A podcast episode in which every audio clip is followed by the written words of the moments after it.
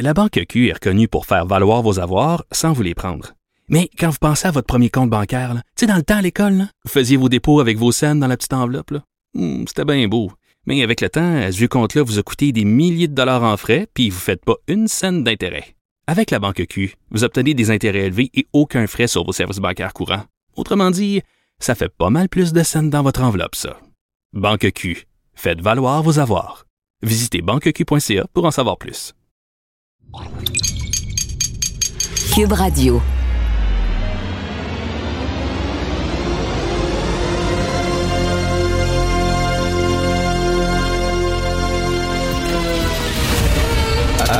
Attention, cette émission est laissée à la discrétion de l'auditeur. Les propos et les opinions tenues lors des deux prochaines heures peuvent choquer. Peuvent choquer. Oreilles sensibles s'abstenir. Richard Martineau. Martino. Un animateur pas comme les autres. Richard Martineau. Cube Radio. Bonjour, bon mardi. Merci d'écouter Cube Radio. On est le 12 janvier. On en a jusqu'au 8 février. Presque un mois encore là, de couvre-feu. D'après moi, là, il va y avoir beaucoup de dissidents. Il va y avoir beaucoup de gens qui vont dire là, assez, c'est assez. Là, au début, là, au début, ça fait seulement quelques jours, c'est surtout des coucous qui protestent. hein. On l'a vu, la femme à Sherbrooke qui se promenait avec un ami en laisse. D'ailleurs, imaginez si c'était l'inverse. Imaginez si c'était un gars qui, pour le fun, là, se promenait avec une fille à quatre pattes en laisse. Je m'excuse, mais il n'aurait pas rien qu'une euh, contravention, ce gars-là. Il y aurait le Québec au complet contre lui en disant c'est-tu écœurant traiter une femme comme une chienne, comme ça, comme un animal domestique? Mais quand c'est un gars, tout le monde rigole. Tout le monde trouve ça bien drôle. Mais bref, elle, elle se promenait avec euh, son, ami en laisse. Mais de plus en plus, ça va être des citoyens ordinaires qui vont en avoir le bonbon. D'ailleurs, je fais une très longue parenthèse sur le gars qui faisait le chien. Il y a quelques années, si vous n'avez pas vu ce reportage des francs-tireurs, là, ceux qui ont vu les francs-tireurs, vous vous en souvenez certainement. Mais si vous ne l'avez pas vu, vous allez sur YouTube, écrivez francs-tireurs, sadomaso, chien. OK, vous allez voir, c'est le reportage en 23 ans des francs-tireurs, le reportage le plus surréaliste que j'ai fait dans ma vie. Euh, je voulais faire un reportage sur les gens qui ont des donjons sadomaso chez eux. Et euh, notre recherchiste avait trouvé un couple qui vivait à la campagne, dans le trou de cul du monde, super loin, retiré. Un petit couple bien, bien ordinaire. Et ils avaient transformé leur sous-sol, mais un gros sous-sol, un donjon très, très sophistiqué, avec plein d'instruments de torture. Il y avait un truc qui serrait les couilles. Il y avait des trucs qui... euh, tu pouvais te pendre aussi. Ils m'ont mis une autour du cou. Puis là, il y avait comme un... Il, il tournait ça, puis là, je montais, je montais, je montais. Là, ça me montait comme si j'étais pendu. C'était complètement dingue. Ils faisaient des soirées, eux autres, sadomaso et tout ça. Et là, j'arrive là pour le tournage, pour tourner là-bas. Et le réalisateur qui était dans le coup, il savait des choses que je ne savais pas. Il voulait me faire, il voulait me faire un gag. Il dit rentre pas tout de suite dans la maison, on va avoir une caméra à l'intérieur, on veut que tu rentres, puis on veut te filmer quand tu rentres. Puis tu- OK, c'est bien correct. Et là, il dit Est-ce que tu es allergique aux chiens J'ai dit Ouais, je suis allergique, ouais, je suis pas mal allergique aux chiens, t'aurais dû me le dire, j'aurais pris une pilule, ça, mais il dit Écoute, c'est parce qu'il y a un chien à l'intérieur. Je dis OK, bon, c'est correct, ben, je veux dire, on va tourner. Et là, je rentre, et c'est un bonhomme qui est à quatre pattes, qui est en costume de chien, c'est un monsieur qui est là et qui buvait de l'eau dans une petite écuelle, il buvait de l'eau. Puis euh, elle a dit Regarde mon chien, comment il est beau. Et là, le bonhomme se, se- se- mettait autour au- à, mes pieds, puis il jappait. Ouf, ouf, ouf. Et là, il fallait que je le flatte, OK, que je flatte le bonhomme. Et, finalement, à la fin du tournage, le gars est allé changer, il est revenu, très, très correct. Il avait d'un petit comptable agréé, un petit monsieur bien ordinaire. Et là, j'ai dit, mais c'est quoi exactement le trip? Il dit, ah, il dit, ça m'arrive de temps en temps, j'ai envie de faire le chien, ça, ça me prend à l'intérieur de moi, c'est comme un instinct. Faut que je fasse le chien, fait que je viens chez mes amis ici, puis euh, me traitent en chien pendant deux, trois jours, et ils dansent à gazette à terre, là. Ils mangent là, dans une écuelle, ils mettent de la bouffe, là, puis ils mangent comme ça. Il fait le chien pendant deux, trois jours. Le gars, c'est son trip. C'est vraiment l'affaire la plus weird que j'ai vue. Allez voir ça sur YouTube. Vous allez vraiment tomber sur le cul. Bref, je reviens à la femme de Sherbrooke. Elle aurait pu aller chercher ce bonhomme-là pour se promener avec son chien. Pris un ami. Là, jusqu'à là, c'est des coucous, des gens weirdo. Il y a un gars déguisé en cochon aussi là, qui s'est promené à l'extérieur. Bon. Mais à un moment donné, après un certain nombre de jours, je pense qu'il y a monsieur et madame tout le monde qui vont dire, ben là, je t'ai cœuré. D'ailleurs, un, signe de ça, un coup de semonce, c'est Patrick Lagacé dans la presse aujourd'hui qui dit, ben moi, euh, J'aimerais ça aller courir avec un ami, puis il n'y a rien qui prouve que c'est dangereux d'aller à l'extérieur, puis de courir, puis moi, j'aimerais ça courir, puis moi aussi, euh, bientôt, je vais tomber dans la dissidence. Lui, il vient de donner le feu vert. Lui, il vient de donner le feu vert aux gens pour la contestation. Je ne sais pas s'il sait, là, mais quand on écrit des choses, des fois, il y a un impact. C'est pas n'importe qui. C'est Patrick Lagacé de la presse. Il y a des gens qui vont lire en disant, bon, regarde, si lui, il pense ça, puis si lui, il l'écrit dans la presse, that's it, moi aussi. Moi, sujet dissident. Chacun fait ses affaires. Je ne commencerai pas à faire la leçon aux gens. Chacun fait ses affaires. C'est la cacophonie actuellement. On trouve tout et rien. Il y a toutes sortes de discours, toutes sortes de pseudo-spécialistes. Chacun a sa vision des choses. Puis bon, je peux comprendre qu'il y a des gens qui disent, mais comment ça se fait? Je peux pas courir, puis je peux pas marcher. Mais en même temps, si on va le permettre pour vous, on va le permettre à tout le monde. Puis bon, moi, ce qui me guide, moi, mon phare dans la nuit, ce qui me guide, moi, ce sont les experts. Je suis peut-être niaiseux, je suis peut-être imbécile, vous avez le droit de le penser, vous avez le droit de ne pas être d'accord avec moi, mais moi, j'ai tendance à croire les spécialistes. Hein? En médecine, quand tu as, mal quelque part, qui tu vas croire? Ton médecin ou ton voisin qui est mécanicien? Hein? Bon, j'ai tendance. Puis si ton char va mal, ben tu vas aller voir ton mécanicien, puis tu vas te fier à ton mécanicien en disant, ben lui, il connaît ça. Alors moi, au cours des derniers jours, j'ai vu des épidémiologistes, j'ai vu des gens qui travaillent aux soins intensifs, des microbiologistes, des infectiologues qui disent ça couvre ça réglera pas tout le couvre-feu mais c'est une des mesures qu'il faut prendre parce que la situation est hors de contrôle. Vous l'avez vu, il y a des chirurgies reportées, sauf les chirurgies de changement de sexe, ça, ça c'est bien, bien, bien, bien, important. Mais il y a plein de chirurgies de reportées et il y a des gens qui disent, ben, c'est que le message qu'on m'a envoyé, c'est que n'allez pas voir euh, vos amis pour aller souper là. Là, vous allez dire, ouais, mais tu peux y aller dans l'après-midi puis rester là couché, par exemple, puis ils ne seront pas, puis. Euh, ben oui, il y a tout le temps des critiques d'exception, il y a tout le temps. Mais tu sais, les gens du milieu de la santé, les experts disent, c'est pas une solution miracle, le couvre-feu. Mais on est rendu là, la situation est hors contrôle. Il y, a une, il y, a une, portée symbolique à ça, mais il y a une portée aussi qui est vraie. Les gens se voient c'est le soir, parce que dans la journée, il y a l'école avec les enfants, ils travaillent, puis tout ça.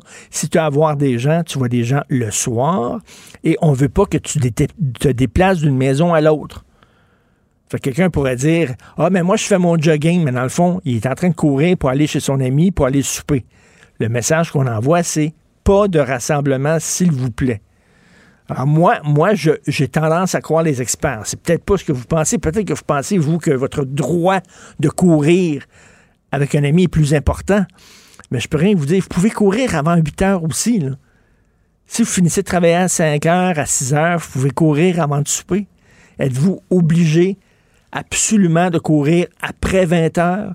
Je pose la question. Ou vous pouvez appeler mon bonhomme qui va faire le chien à côté de vous. Il est très gentil. Il est super fin. il va faire le chien à côté de vous. Vous écoutez Martineau. C'est quoi qui est là? Ça, c'est notre petite bête Milou. C'est un bon chien, très obéissant. C'est un bon serviteur. Un bon slave aussi également. Milou, présente-toi, lave la patte. Parle un petit peu. Bonjour. La Banque Q est reconnue pour faire valoir vos avoirs sans vous les prendre. Mais quand vous pensez à votre premier compte bancaire, tu sais, dans le temps à l'école, vous faisiez vos dépôts avec vos scènes dans la petite enveloppe. Hmm, c'était bien beau. Mais avec le temps, ce vieux compte-là vous a coûté des milliers de dollars en frais, puis vous ne faites pas une scène d'intérêt. Avec la banque Q, vous obtenez des intérêts élevés et aucun frais sur vos services bancaires courants. Autrement dit, ça fait pas mal plus de scènes dans votre enveloppe, ça. Banque Q, faites valoir vos avoirs. Visitez banqueq.ca pour en savoir plus. Martino, souvent imité, mais jamais égalé. Vous écoutez Martino, Cube Radio. Le, commentaire de Félix Séguin, un journaliste d'enquête pas comme les autres.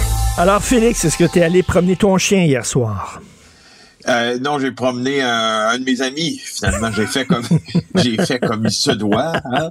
et euh, n'hésitant euh, en rien pour me couvrir de ridicule, j'ai promené un gars que je connais. Il bien trouvé ça bien le fun. Il doit être bien heureux. Euh, ça m'a donné l'idée vraiment tout ça de, de, de ben pas l'idée. En fait, c'est une idée qu'on a tous eue, je pense. Puis le journal l'a fait avec trois journalistes, Catherine Bouchard, Roxane Trudel et Antoine Lacroix. Ils ont ils ont fait ce petit florilège de ce que les Covidios ont fait un peu partout au Québec euh, afin de ne pas respecter les mesures sanitaires notamment le couvre-feu, ben surtout le couvre-feu. Et moi, il y a des histoires dans ça, ma foi, que je suis obligé de te dire que j'en trouve certaines extrêmement drôle, ben mais, mais ça, elle demeure pathétique. Alors, commençons par ce qui s'est passé à Montréal. Il y a un père de famille euh, qui a décidé lui d'impliquer son jeune garçon là-dedans samedi soir en disant on va aller prendre une marche. Et tu l'entends dire sur Facebook à son enfant si la police nous arrête, tu prendras ma laisse. Ce qui est arrivé arriva, s'il devait arriver, arriva. Les polices l'ont arrêté. Et puis le gars a dit aux policiers ben c'est mon gars qui me promène en laisse. Alors, le, le, le, papa était bien fier de sa lecture des règlements. Ah, ça, c'est tout un père, hein? Tout un père. Oui, hein? Ben c'est ça. Alors, euh, là, il a, il, intimé à son enfant, euh, il a donné l'ordre à son enfant de prendre ses jambes à son cou. Alors, son enfant est parti à la course, et puis lui, ben, il restait là devant les policiers, puis il a dû s'identifier, puis euh, l'histoire ne le dit pas, mais probablement recevoir une contravention. Des jeunes qui se filment sur TikTok en train d'allumer des feux d'artifice en se sauvant des policiers, en défiant le couvre-feu dans la nuit de samedi à dimanche. Bravo. Euh, tu vois euh, une quarantaine d'amateurs de véhicules modifiés qui faisaient des courses dans la région de Montréal dans la nuit du 11 janvier. Euh, euh c'est où? 58 excès de vitesse, 58 contraventions pour euh, des infractions au code de la sécurité routière, 8 pour excès de vitesse, un permis suspendu, un véhicule remisé qui décide de faire des courses de rue pendant qui déjà un couvre-feu, c'est franchement une autre affaire. Incroyable. Saint-Jérôme. Saint-Jérôme, as-tu vu les images de Saint-Jérôme? Non un gars qui a décidé dans 38 ans qui voulait tester les limites du couvre-feu, il a décidé de euh, euh, euh se, se, mettre un déguisement de cochon rose gonflable. Alors, il a décidé d'aller marcher, lui, euh, à 1,4 km de son domicile, puis il a dit au policier, j'ai le droit. Ben, le policier a rempli ce qui semblait être un, contrat un constat d'infraction à son attention.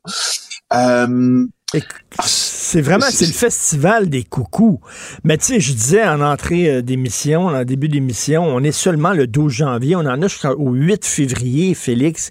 Il reste quasiment encore un mois de, couvre-feu. Là, c'est les coucous qui sortent, mais je pense qu'après, peut-être, dis-toi, deux semaines, dans deux semaines, je pense que c'est pas mal des gens ordinaires, ce qu'on appelle les dociles écœurés. Karine Gagnon, notre conseiller, les appelle les dociles écœurés.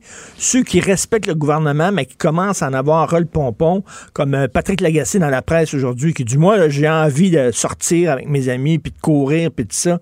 Tu vas voir ça que ça va être un peu... Euh, il va y avoir de la contestation, moi, je suis convaincu. Ben, j'en suis persuadé aussi. Je pense que Karine euh, a raison euh, quand, dans cette chronique-là, puis euh, puis Pat Lagacé mm. aussi, a raison de dire qu'il a qu'il a envie de ça comme plusieurs autres. Puis on l'a vu dans après la déclaration mondiale de pandémie de l'OMS, puis le Québec sur pause pendant deux semaines, on a vu l'adhésion au message qui était ma foi incroyable et et, et comme toute consigne. Euh, politique ou sanitaire euh, ou légal, ben l'adhésion s'effrite, plus le moral s'effrite. Alors, je, je, pense la même chose que la, même chose que toi. Mais, mais je, je, rappelle, je rappelle qu'en France, c'est TVA Nouvelle qui a sorti ça, qui a rappelé ça.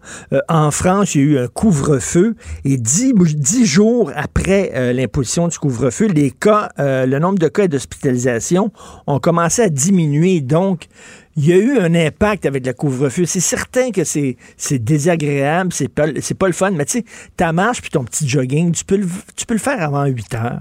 Es-tu obligé de le faire Ben, après 8 c'est ça. Non, ben c'est ça. Tu sais, je veux dire, moi, je, je, je hier j'avais des, j'ai réalisé en fait que, que le couvre-feu avait une incidence, que très peu d'incidence dans ma vie, parce que Mhm. moi, je suis un grand fervent de, de- j'aime beaucoup faire la bouffe, puis j'y accorde beaucoup d'importance à ma cuisine. Euh, c'est une de mes grandes passions dans la vie que tu ne connaissais peut-être Ben, pas, ben, mais euh, j'ai hésité À longtemps. Ah, quand ton livre de recettes? Ben écoute, sais-tu quoi, j'y ai vraiment déjà pensé, mais je ne peux pas. J'y ai vraiment déjà pensé, mais il faudrait que je trouve une idée de génie. OK, là, mais c'est quoi, c'est euh, quoi ta un- spécialité? Ben écoute, je fais un cassoulet. Euh, Oh! Mais mon Dieu, euh, euh, je pense là, en tout cas, on me dit de mon cassoulet qu'il est à se rouler à terre. Euh, Et un cassoulet, oui, d'ailleurs, c'était sur la terre parce que c'est pas très léger. hein. Un cassoulet, là. J'ai déjà mangé ça dans le sud de la France en pleine canicule. J'ai failli mourir. Oui, ben là, c'est parce qu'on a des haricots Lego dans ça, puis on a des cuisses de canard euh, confites, on a de la Mm. saucisse Toulouse, normalement, on a un fond de veau, du gras de canard, je c'est assez... des fois, t'as un peu de flan de porc aussi, juste pour... Euh, ben oui, j'en fais, mais j'ai d'autres plats aussi, euh, tu sais, fétiches, là, puis euh, puis je je je- j'accorde, ah, mon Dieu, tu- tu savais- ah, bref, tout ça pour dire que moi, je vais à l'épicerie une fois par jour, parce que j'aime acheter frais, ou au marché ou au boucher ou euh, je- bon mais là, je me suis rendu compte que j'y allais juste une demi-heure plus tôt. Qu'est-ce que tu veux que je te dise? Tu sais, ça n'a pas changé Ben grand-chose oui. dans ma vie. tu sais. Tu sais, vraiment, là, mais je pense qu'il va y avoir vraiment des, des contestations. Écoute, je vais en parler tantôt avec euh, Jean-François Guérin dans mon segment LCN, mais cette histoire quand même qui choque, euh, je pense qu'avec raison, certaines personnes aujourd'hui, là, euh, on annule des chirurgies qui sont extrêmement importantes, qui sont essentielles, mais par contre, euh, on permet à une, détenue euh, accusée de meurtre, hein, condamnée pour meurtre, euh, de, subir une, ben, une opération de changement de sexe. Oui, c'est ça, des milliers de chirurgies qui sont annulées dans les hôpitaux, le fameux délestage, en raison de la pandémie. Mais euh, pour les détenus qui euh, qui appartiennent, entre guillemets, au gouvernement fédéral, donc juridiction fédérale, ben les opérations de ce qu'on appelle de réassignation sexuelle ont toujours lieu et ça implique des frais énormes payés par le gouvernement. Donc, si un détenu qui euh, qui est dans un pénitencier euh, croit qu'il est plutôt un homme ou il est plutôt une femme, ben il aura droit, après beaucoup d'évaluations médicales, à euh, une opération en enceinte de changement de, de, de sexe. Et ça s'est passé à Montréal au cours des derniers jours sous forte escorte policière. Le service correctionnel du Canada avec son équipe SWAT s'est déplacé près du centre euh, métropolitain euh, de chirurgie qui fait souvent ce genre d'opération là pour deux détenus. Euh, L'une de ces détenus-là, c'est euh, Jamie Boula Canis, 47 ans, qui s'est déjà évadée de prison et tout ça. Elle était euh, en détention euh, pendant 13 ans. Ça l'a mené euh, en fuite aussi pendant 13 ans, qui l'a mené de la Grèce aux États-Unis. Bref, cette personne-là a changé de sexe. Attends, euh, est-ce autres- que j'ai bien compris? Est-ce que tu dis que ces gens-là étaient escortés par une escouade de, SWAT? Bien sûr. Attends, Ben oui. le SWAT, là, je m'excuse, mais Ben oui. c'est ceux qu'on déploie lors de prise d'otage, par exemple. Ben oui. Ben oui, Attends parce que t'as un prisonnier- Ben oui, ben oui. Ça, ça s'ajoute aux frais aussi, là. Tu sais, ça, ça met, on met ça sur l'ardoise du, euh, du Non, non, mais là, c'est du qu'on voit, mettons, là, ils descendent là, des Ben oui, immeubles de Richard. 15 étages avec Ben oui. des cordes, là, puis ont... Ben oui. OK, c'est Ben oui. puis ils ont accompagné quelqu'un pour un changement de sexe. Ben oui, puis il y avait plusieurs, plusieurs policiers du SWAT, là, plusieurs dizaines, euh, d'agents là du SWAT qui étaient là en renfort parce que au fond c'est une détenue qui va se faire opérer. Alors, euh, tu sais, tu laisses pas de détenu comme ça euh, aller se faire opérer puis tu reviendras en prison quand tu veux, euh, mon grand ou ma grande. Ça te prend des mesures. Alors tout ça, ça fait partie de la facture effectivement euh, que le gouvernement va éponger pour les opérations de changement de sexe. Alors il y a, y a une, y a une euh, il y a une certaine euh, comment dire une contradiction hein, dans Mais le fait que ces opé- là, on dit pas en fait ce qu'on dit on dit pas qu'il faut pas que ça soit fait on dit que ça peut, ça peut peut-être être reporté aussi Ben là, il y a une femme, là, son- il y a une femme qui attend une greffe, là, une nouvelle valve pour son cœur. Elle peut crever. Puis sa, sa chirurgie a été reportée. Est-ce que c'est pas une urgence nationale de changer de sexe? Si tu as vécu euh, pendant 40 ans dans ce sexe-là, tu peux attendre quelques mois. Et là, tu veux nous parler des complotistes qui manquent de plateformes. Ils se font barrer un peu partout, là.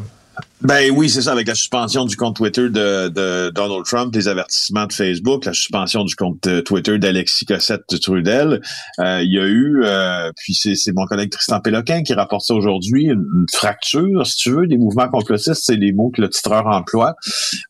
puis c'est probablement le mot assez juste parce que là, tu sais que il s'était réfugié sur le réseau social Parler ou Parler en anglais, sauf que là, les, les conspirationnistes à la QAnon euh, ont eu la surprise de voir que euh, bon ben Amazon a coupé un peu euh, QAnon, puis Apple a coupé aussi l'application, pas QAnon mais Parler, parler, et puis ça fait en sorte que là on a une fuite euh, de ces, ces, gens-là vers des mouvements euh, que le professeur euh, Marc-André Argentino de l'Université Concordia compare à une balkanisation de ce mouvement-là parce que on s'en va dans plein de petits réseaux, puis là, on demeure un peu introuvable. Le réseau principal où on s'en va, par contre, c'est, c'est un réseau russe.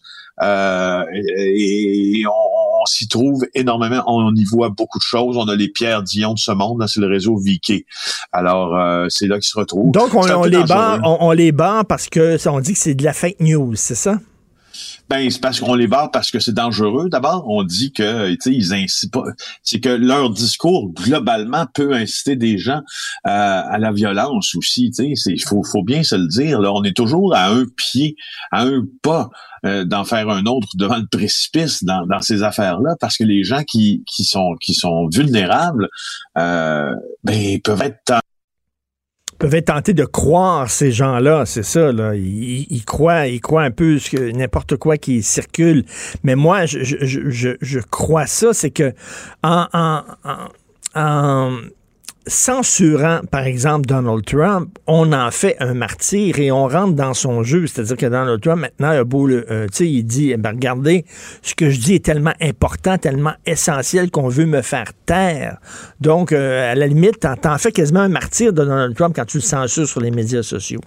Ben oui, c'est ça. Puis justement, mais aussi c'est que quand les fuites, euh, quand, quand les gens fuient vers d'autres médias sociaux que tu ne trouves pas ou que tu ne contrôles pas, il y a aussi un danger. C'est compliqué me, euh, de faire la mesure de tout ça parce que quand ils sont sur Facebook, Twitter, ils sont là, sont identifiés, sont plus visibles. Si tu les éparpilles à droite, à droite, à gauche sur des réseaux sociaux plus obscurs, ben tu perds un peu ben oui, euh, ta possibilité de vigie de ces gens-là. Ben exactement, de les surveiller et tout ça. Moi, je pense que je faire les coucous qui soient euh, euh, vus au grand jour. Comme ça, on peut les identifier. On peut répondre à, leur, à leur théorie loufoque. On peut les, euh, les démonter, leur théorie loufoque. tandis que quand ils sont dans le deep web, par exemple, ben là, c'est plus plus difficile. Je, sais pas c'est Exactement. C'est un, un, peu un peu comme ça que je le vois aussi. Alors, ben regardons ce qui va se passer parce que tu vois là ce qu'on ce qu'on ce que ce que Normal Lester écrivait d'abord aux États-Unis, euh, c'est comme produit, une forme ben d'insurrection. Puis ce qu'on, moi, ce que ce que ce que j'appréhende là depuis, euh, puis j'en parle beaucoup avec mes collègues là, mais de toute façon les services de renseignement appréhendent la même chose. C'est pas une grande nouvelle. Je conclue là-dessus. C'est cette peur du terrorisme intérieur à la Timothy McVeigh euh, qui pourrait nous refrapper en plein visage aux États-Unis. Ben oui, Timothy McVeigh qui avait fait sauter un, bâtiment fédéral et c'était le, le plus gros acte de terrorisme aux États-Unis avant, avant euh, le, bien sûr, le, 9-11, le, 11 septembre. Merci beaucoup, euh, Félix Séguin. En tout cas, ça va faire énormément jaser cette histoire-là de chirurgie, euh, changement de sexe. écoute, avec le SWAT qui est déployé pour ça, c'est vraiment n'importe quoi. Bonne journée, Félix. À demain et bon cassoulet. Salut. Cube Radio. Cube Radio. En direct à LCN. Salut Richard. Salut Jean-François. D'abord, retour sur ta chronique d'hier où tu mentionnais que les gens euh, testaient les limites du système, remettaient en question les décisions du gouvernement avec le couvre-feu. Il y a Bruno qui nous a écrit, et tu vas le voir, il demande s'il peut sortir promener Snoopy. C'est un chien. C'est un chien. c'est vraiment n'importe quoi. Écoute, si jamais, si tu es somnambule et tu te lèves Ouais. et tu sors de chez toi, est-ce que tu vas avoir le droit à une contravention ou pas? Hein, hein? Tu vois, c'est pas prévu, Ah, ça, ah. dans la loi. C'est- C'est vrai, il y a plein de choses qui sont pas prévues. Une autre faille. Absolument. Hey Richard, une histoire qui fait euh, beaucoup réagir ce matin alors qu'on reporte vraiment beaucoup de chirurgie au Québec. Même, on, parle de semi-urgent dans l'oncologie, des chirurgies cardiaques semi-urgentes. Mais il y a une meurtrière qui, elle, a bénéficié de son opération de changement de sexe. Écoute, c'est très facile de faire de la démagogie là-dessus. Je veux pas en faire, mais reste que quand même, c'est fâchant. Je m'excuse. Comme Ouais. tu le dis, là, on voit aujourd'hui, ces derniers jours, une femme qui a des problèmes cardiaques. Elle doit se faire greffer une valve. Sa vie est en danger, littéralement. Sa chirurgie a été repoussée. Il y a quelques jours, c'était une femme qui était atteinte d'un cancer. Elle devait se faire enlever une tumeur cancéreuse. T'imagines l'angoisse, là. T'imagines l'angoisse et c'est reporté. Écoute, j'ai un ami, moi, euh, qui a aussi euh, le cancer, qui doit passer des scans et on lui dit que ces scans vont être reportés aussi. Euh, je lui ai parlé cette semaine. Il est extrêmement angoissé. Et là, pendant ce temps-là, ben, on permet à des détenus de, de changer de sexe. Et là, le changement de sexe, c'est fait. J'en ai parlé tantôt avec Félix Séguin. Hein, on est allé à la clinique et euh, cette euh, prisonnière, cette détenue-là, euh, qui est rendue une femme maintenant, euh, donc elle était, elle était escortée par une équipe, par une escouade de SWAT. Écoute, Jean-François, le SWAT, tu connais ça, là. C'est l'équipe Ouais. de choc qu'on déploie lors, par exemple, d'une prise d'otage. Tu sais, on les voit là, descendre des immeubles de 15 étages avec des fils là, armés, puis tout ça. Alors là, ils ont escorté cette personne-là parce que c'était extrêmement urgent que cette personne-là puisse changer de sexe. Si elle a pu passer, je sais pas moi, 40 ans dans le mauvais sexe, elle peut attendre quelques mois. Je ne dis pas qu'on ne devrait Ouais. pas permettre. Elle peut attendre quelques mois. Est-ce que c'est vrai? Ce qui est très important dans notre situation actuelle, c'est d'avoir une cohérence. Faut que ça soit cohérent. Et quand on dit tu n'as pas le droit Mhm. Et d'aller ça, marcher... ça n'a pas l'air cohérent du tout. Ben voyons donc. Quand on dit que tu n'as pas le droit d'aller marcher, mais tu peux aller dans un avion puis aller dans le sud, par contre, les gens ne comprennent pas. Et quand on dit, toi, ça. ta chirurgie pour un cancer devra attendre, mais pendant ce temps-là, lui doit passer avant, toi, parce que c'est une chirurgie de changement de sexe. Écoute, à un moment donné, les bras nous en tombent, mais là, on a un besoin de cohérence. Sinon, les gens vont commencer à être dissidents et à ne pas respecter les mesures. Mais ça, c'est vraiment, c'est tout un, tout un scoop là, que sorti euh, le bureau d'enquête. Je trouve que c'est très choquant. Et euh, c'est pas parce que je veux faire de la, la démagogie en disant les prisonniers Non, passent mais- avant tout le monde et tout ça, mais reste que moi, on dit le, beau gros, le gros bon sens, Jean-François. Il- Exactement, il y a de- de- des questions à se poser. Par ailleurs, euh, la Chine n'a jamais été reconnue, évidemment, pour sa transparence. Et là, euh, il y a des scientifiques qui doivent aller faire un petit tour, voir euh, Ben oui. euh, l'origine exacte euh, de la COVID. Ils ont de la difficulté à avoir des visas, semble-t-il. Ben, tout à fait. Ça fait des mois que ça traîne, là, effectivement. L'Organisation mondiale de la santé veut envoyer des scientifiques en Chine, pas pour trouver un coupable, pas pour dire, ah, ah, vous êtes responsable, pour savoir comment tout ça a commencé. Est-ce que c'est un accident de laboratoire, comme disent certaines rumeurs? Est-ce qu'il manquait de sécurité dans le laboratoire à Wuhan, à Wuhan ou c'était euh, les, les fameux marchés publics où on vendait des pangolins, des chauves-souris? On veut seulement savoir comment ça, ça a débuté, cette affaire-là, pour, euh, bien sûr, les prochaines pandémies, euh, avoir davantage d'informations. Et là, la Chine ne veut rien savoir. Or, dans le milieu scientifique, Jean-François, il y a une tradition de collaboration entre tous les pays. Hein, Quand il y a une pandémie d'Ebola, tous les pays, on se serre les coudes pour savoir ce qui s'est passé exactement. Et c'est assez ironique parce que la Chine veut tout savoir sur ses citoyens. En 2022, sais-tu Ah, combien de caméras de surveillance il va avoir en Chine dans les rues? Sais-tu sais pas. combien? 2 milliards 700 millions. 2 milliards 700 millions de caméras spécialisées dans la reconnaissance faciale. La Chine veut tout savoir, mais quand c'est le temps, nous autres, d'aller en Chine pour savoir ce qui s'est passé, ils ferment les frontières, ils veulent rien savoir. Là, on a un nouveau euh, euh, ministre des Affaires étrangères, Marc Garneau. Parce qu'il était tellement bon au transport. Hein? Il a tellement bien géré les aéroports. là. Marc Garneau il a dit, lui, s'il y a quelqu'un qui mérite là, d'avoir un plus gros poste, c'est lui. Alors maintenant, on l'a mis aux affaires étrangères. J'espère qu'il va s'élever contre la Chine et les obliger à ouvrir leurs frontières pour qu'on sache exactement ce qui s'est passé. Ouais, c'est assez étanche de ce côté-là. Assez étanche, voici opaque. Richard, passe une belle journée. On se reparle demain. Merci, bonne journée tout le monde. Salut. La Banque Q est reconnue pour faire valoir vos avoirs sans vous les prendre. Mais quand vous pensez à votre premier compte bancaire, tu sais, dans le temps à l'école, vous faisiez vos dépôts avec vos scènes dans la petite enveloppe. là. Hmm, C'était bien beau. Mais avec le temps, à ce vieux compte-là vous a coûté des milliers de dollars en frais, puis vous ne faites pas une scène d'intérêt. Avec la Banque Q, vous obtenez des intérêts élevés et aucun frais sur vos services bancaires courants. Autrement dit, ça fait pas mal plus de scènes dans votre enveloppe, ça. Banque Q. Faites valoir vos avoirs. Visitez banqueq.ca pour en savoir plus. Joignez-vous à la discussion. Appelez ou textez le 187 Cube Radio 1877 827 2346. La chronique argent. Une vision des finances pas comme les autres. Nous parlons d'économie avec euh, Yves Daou, directeur de la section argent du Journal de Montréal, Journal de Québec. Euh, Yves, euh, il va y avoir du lithium québécois dans les Tesla. Ben oui, tu t'en rappelles, euh, Richard, on avait parlé de cela il y a au mois d'août, que le gouvernement du Québec euh, s'apprêtait à avoir un grand chantier du pétrole du 21e siècle. Donc, euh, on avait, on était prêt à investir euh, presque 1,2, euh, 4 milliards pour développer toute cette filière du lithium et de la batterie. Or, un des premiers résultats de ça, c'est qu'il y a des mines au Québec qui appartiennent à une compagnie qui s'appelle Sayona, euh, qui est une, une Australienne, mais qui a deux mines au Québec, euh, dans le bout de l'Abitibi, euh, et qui extrait ce qu'on appelle du spodumène, qui, qui est un minerai qui de lequel tu extrais du lithium.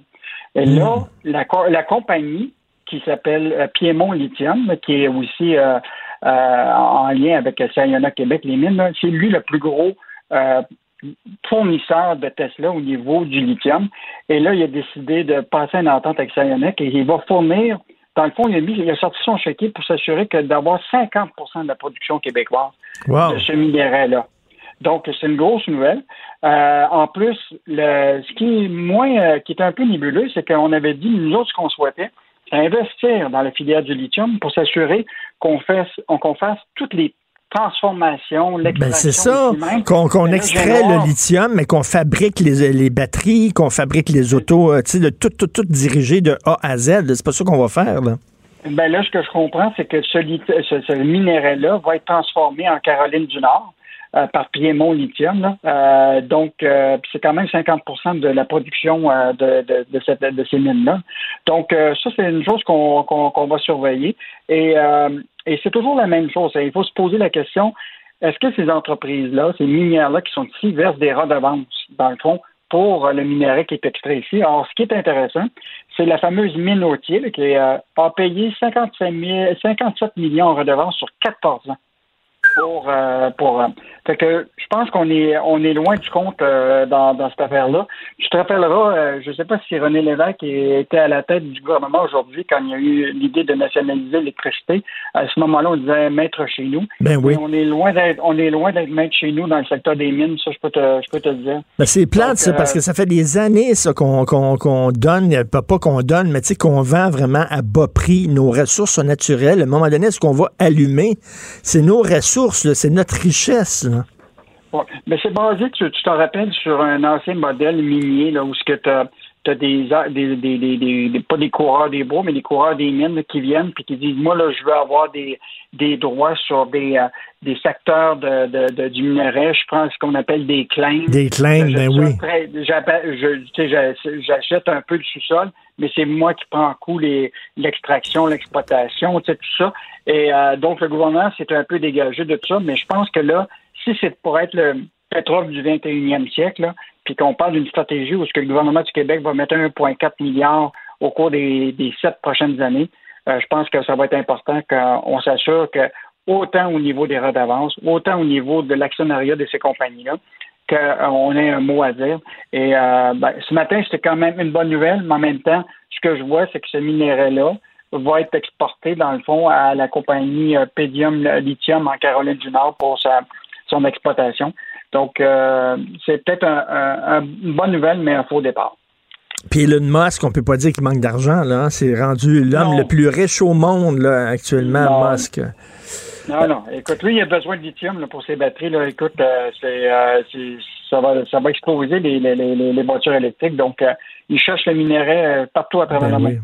une nouvelle qui m'a, moi, jeté à terre ce matin, c'est Marc Garneau qui a une promotion, qui va maintenant être le ministre des Affaires étrangères.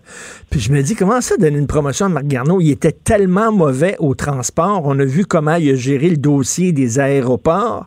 C'était hmm. n'importe quoi, le dossier des aéroports. Le Canada est une passoire, mais là, on en apprend encore des belles, justement, sur le nombre d'entrées au Canada.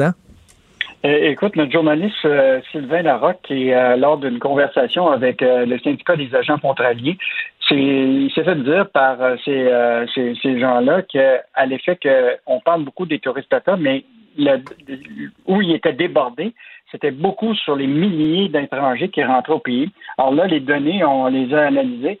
Il y a eu 700 000 entrées de ressortissants étrangers au Canada du 21 mars au 27 décembre. C'est 40 de toutes les entrées qui se sont faites au Canada. Et euh, ce qui est intéressant, c'est que normalement, tous ces ressortissants étrangers qui viennent visiter de la famille, qui euh, mm. euh, normalement, là, ils devraient faire une quarantaine de 14 jours. je Penses qu'ils l'ont fait? Euh, je pense pas qu'on faut, nécessairement prendre la parole. Donc, mais quand on disait que Trudeau a mal géré les aéroports, ben, c'est un, cas clair. Bon, il dit qu'il fait 5000 appels par jour en moyenne pour faire des suivis sur les respects des quarantaines, mais moi, j'ai hâte de voir les amendes qui vont avoir été données, ben, les, infractions. C'est à peu près impossible. Et ce qui est quand même intéressant, c'est que au cours de, cette période de la, de la, COVID, il y a eu quand même trois allègements qui étaient faits par le gouvernement, le gouvernement Trudeau pour permettre à des étrangers de venir ici au Canada, alors que on avait dit qu'on fermerait peut-être un peu mieux les, frontières, mais ça n'a pas été le cas. Ben non, on se souvient au début de la pandémie, ça a pris énormément de temps avant qu'on ferme les frontières. Il y a des gens qui venaient de l'Italie, qui était vraiment le, pays le plus touché par la COVID. Et ça, c'était mm. Marc Garneau, euh, ministre des Transports. Et là, on a dit, hey, il a tellement fait une bonne job, on va le mettre au ministre des Affaires étrangères. Je n'en reviens pas. Euh, il y a des... Richard, je veux juste terminer sur le ministre des Transports. Il y a un député complètement euh, inconnu qui va ben devenir ministre des Transports, qui va gérer le dossier Transat Air Canada. ben oui, ben oui, comme tu dis, là. Alors qu'on a justement besoin de quelqu'un qui, connaît son affaire, qui est expérimenté. Mais il paraît que c'est un proche de Justin Trudeau, donc vraiment, il a donné un cadeau à un ami. Euh, mm-hmm. On sait qu'on soigne beaucoup euh, nos amis au Parti libéral du Canada. Alors là, il y a des restaurateurs. Moi, je me fais venir pas mal de bouffe ces temps-ci par Uber Eats, par DoorDash, par Skip de Dishes, je l'avoue. Euh, écoute, quand même, les, frais de livraison qu'on charge aux restaurateurs sont assez élevés. Ah, écoute, il s'agit d'un taux souvent de commission qui frôle les 30% J'imagine un restaurateur. Là, tu vois, le, restaurateur euh, euh, qu'on parle ce matin qui s'appelle Daily Boys, écoute, lui, entre le 27 décembre et le 4 janvier, il a versé pour à peu près 740 à Uber Eats pour 67 commandes, pour 2400 dollars de vente. Écoute, c'est un taux de 30% Alors, euh, lui a décidé hmm. de faire un, ce qu'on appelle une, demande en action collective qui, qui ferait en sorte que tous les restaurants qui, depuis le 8 janvier, ont payé des commissions à Uber Eats, là, supérieures à 15% soient remboursés de 15% Puis en plus, ces compagnies-là, les, ces multinationales-là, des Uber Eats, DoorDash, puis Skim the Dish, là, évidemment, ils en profitent avec la COVID parce que c'est la ben seule c'est la seule source de livraison et donc, euh, je pense qu'il faudrait les, euh, les, mettre au point. Mais là, puis déjà, les restaurateurs, là, là, ils tirent le diable par la queue, on le sait, il y en a plein qui ont fermé. Là, leur seule façon de sortir un peu le nez au-dessus de l'eau, c'est par les livraisons. Puis ils doivent donner 30% de leur profit euh, aux, gens qui font la livraison comme ça, là, ces, ces mm. multinationales-là. C'est vraiment injuste. Là. Non. Eh bien, je pense que là, déjà, avec cette nouvelle-là, peut-être qu'ils vont prendre une décision, puis ils vont peut-être réduire la commission en sachant qu'il y a déjà une, demande en autorisation d'action collective. Bon, ben, moi, y aller en auto, puis m'aller chercher directement ma bouffe, directement au restaurant et pas passer par. Euh, mais sauf qu'il faut que je sois euh, revenu à 8 heures, bien sûr. Merci beaucoup, Yves Daou. Bonne journée. On se reparle demain. Salut. salut. À demain. Gilles Proulx. Le où, quand, comment, qui, pourquoi ne s'applique pas sa ricanade? Parle, parle, parle, genre, genre, genre. Gilles Proulx. C'est ça qu'il manque tellement en matière de journalisme et d'information. Voici le commentaire de Gilles Proulx. Gilles Proulx, au Canada, si tu es un citoyen euh, vraiment exemplaire, modèle, qui respecte la loi, mais qui a un cancer, ton chirurgie va être reportée. Mais par contre, si tu es un détenu, une femme qui a tué quelqu'un, qui est en prison, qui a essayé de s'évader, puis tu veux changer de sexe, là, à ta minute, c'est urgent, c'est important, c'est prioritaire. On va appeler la SWAT, puis la SWAT va t'escorter jusqu'à la clinique privée. Incroyable. Quelle société généreuse, n'est-ce pas? Ben oui. Avec la Charter of Rights, la charte d'abus. Alors, comment ne pas rire de la justice? Comment ne pas rire du Canada, ce pays naïf? 140 000 opérations, comme tu dis, en attente, où euh, la plupart d'entre eux ne pourront pas peut-être récupérer leur santé parce que le cancer, pendant ce temps-là, fait sa progression surnoise. Alors, on ne pourra jamais récupérer le temps perdu pour ces 140 000 opérations. Et là, le fédéral, pendant ce temps-là, un bon gouvernement généreux, offre dans le respect, le respect des orientations sexuelles, le service à des prisonniers, prisonnières qui veulent changer de sexe. Alors, c'est le cas pour Jamy Boula Chanis, qui euh, a tué en 1997, pas grave, Robert Tanguay. Alors, à cette époque, Jamy s'appelait John. Et, mais John avait quand même brimé les droits. John avait enlevé une vie.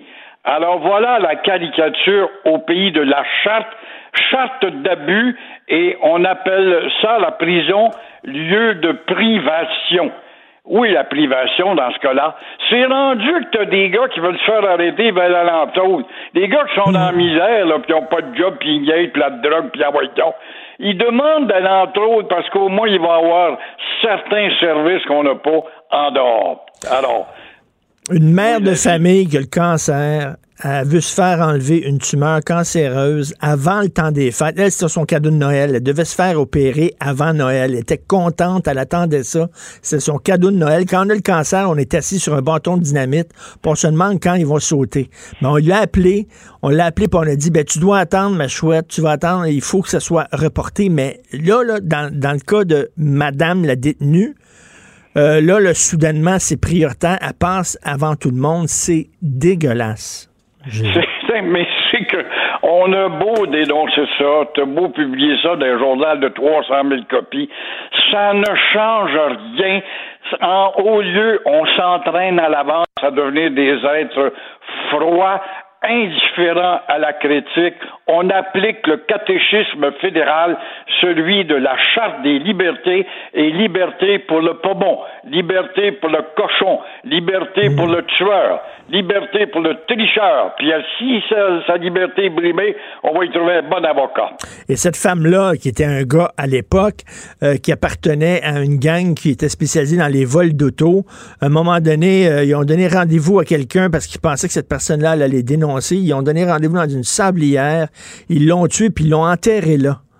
Robert Tanguay, en 97. C'est inimaginable et de voir qu'encore la caricature de la société du Canada, pays généreux, généreux, humain, attentif à la misère humaine, mais la misère collective et cette pauvre femme dont la photo est dans le journal ce matin, justement, ben pendant ce temps-là, son cancer, madame, mettez-vous en ligne, pas attendez, mais il progresse sournoisement. C'est cœur, hein? Hey, je fais une petite parenthèse, Gilles, parce que on sait que les, aéroports au Canada, c'était une passoire. au début de la pandémie, on laissait rentrer tout le monde. Tout le monde se demandait comment ça se fait que le fédéral laissait les aéroports ouverts alors qu'on aurait dû les fermer. Euh, même chose avec les gens qui ont pu aller dans le sud alors que dans le temps des fêtes, alors qu'ils n'auraient pas dû. Là, il a tellement fait une bonne job comme un ministre des Transports, Marc Garneau, qu'on l'a nommé ministre des Affaires étrangères.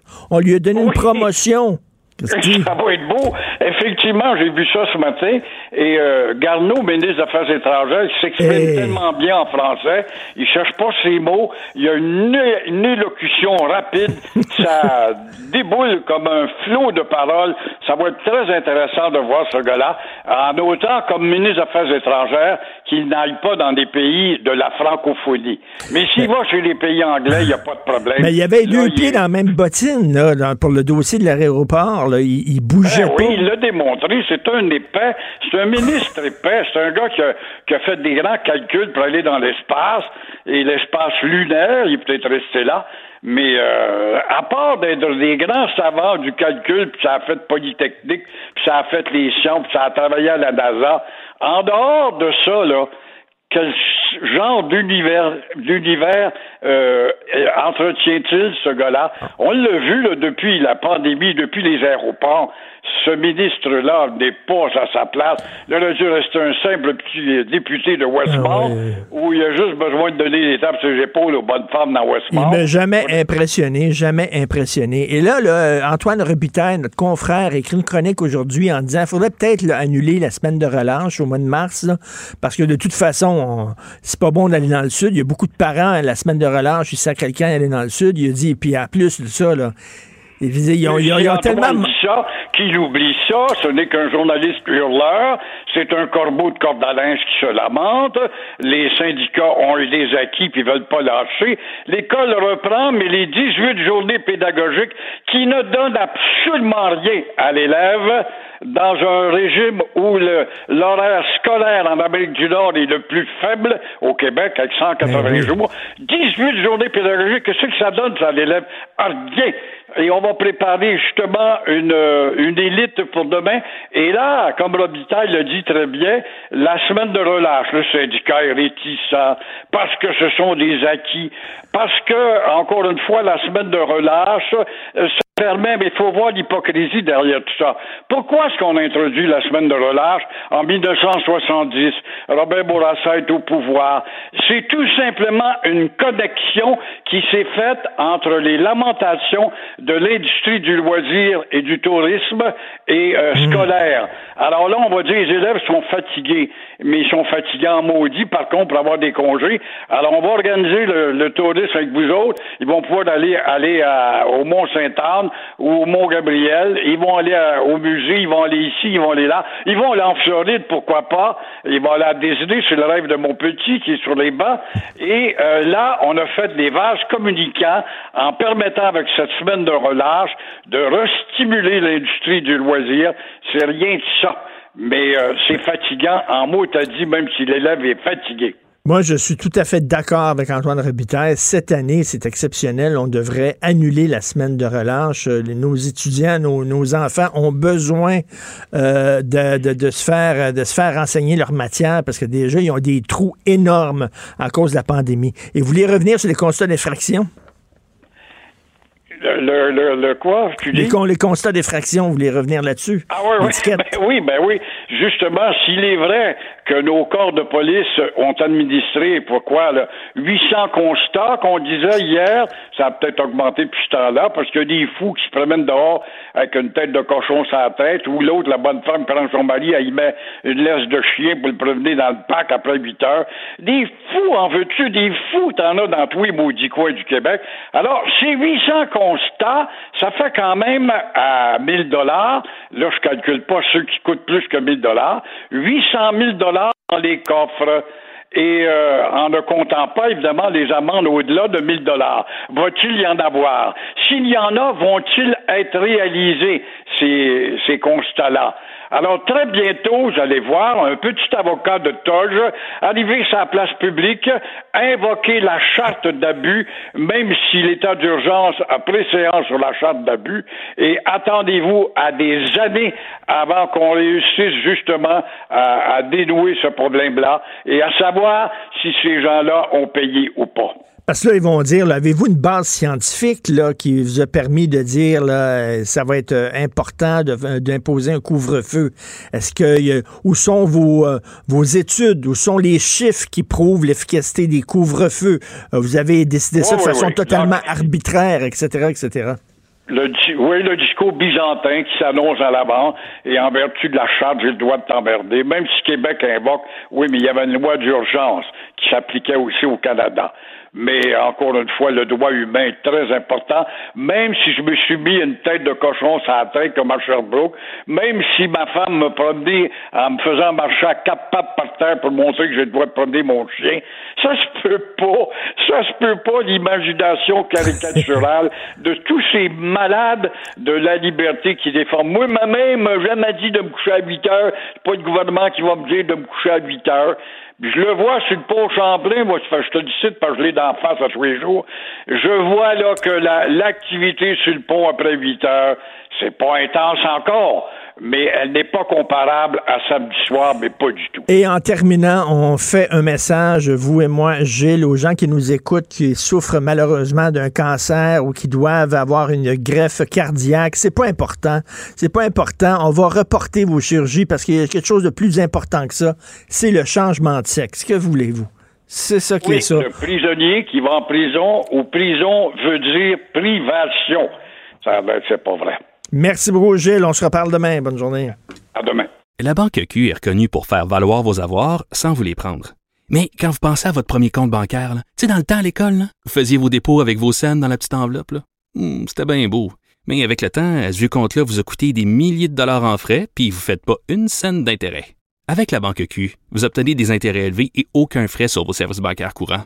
Autrement dit, ça fait pas mal plus de scènes dans votre enveloppe, ça. Banque Q Faites valoir vos avoirs. Visitez banqueq.ca pour en savoir plus. Ben oui, on le sait. Martineau, ça n'a pas de bon sens comme il est bon. Vous écoutez Martineau. Cube Radio. Aux journées historiques pour le pays hier, je suis tellement content. Alors, pour la première fois, une journaliste voilée est aux commandes d'une émission d'affaires publiques quotidienne à la CBC à 20h tous les soirs, Canada Tonight, euh, animée par une femme qui porte le hijab. Nous allons en parler avec Jamila Benhabib, vous la connaissez bien, cette euh, essayiste brillante, courageuse qui vit maintenant en Belgique. Hein. Elle est chargée de mission au Centre d'action laïque Belgique. Elle surveille le, ce qui se passe au point de vue de la laïcité, l'application de la laïcité en Belgique. Euh, Jamila euh, vit peut-être en Europe, mais elle regarde de très près ce qui se passe au Québec parce que comme on dit, on peut sortir la fille du Québec, mais on ne sort pas le Québec de la fille. Elle est avec nous, Jamila Benhabib, bonjour. Bonjour. Est-ce que c'est une grande journée pour toi hier, euh, pour le Canada, Jamila? Est-ce que tu as célébré?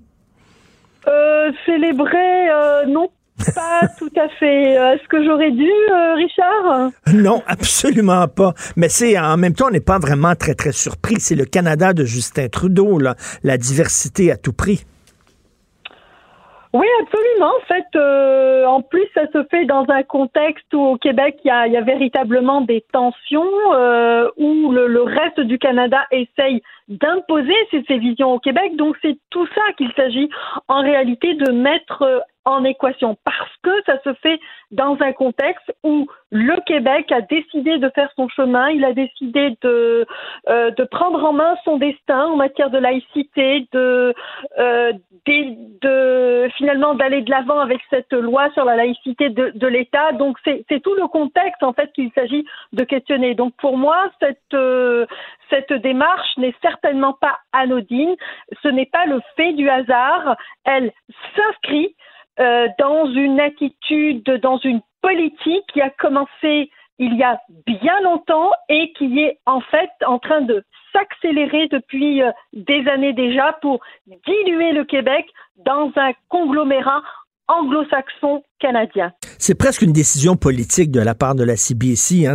On dirait que c'est un message qu'on envoie au Québec en disant nous sommes ouverts et pas vous.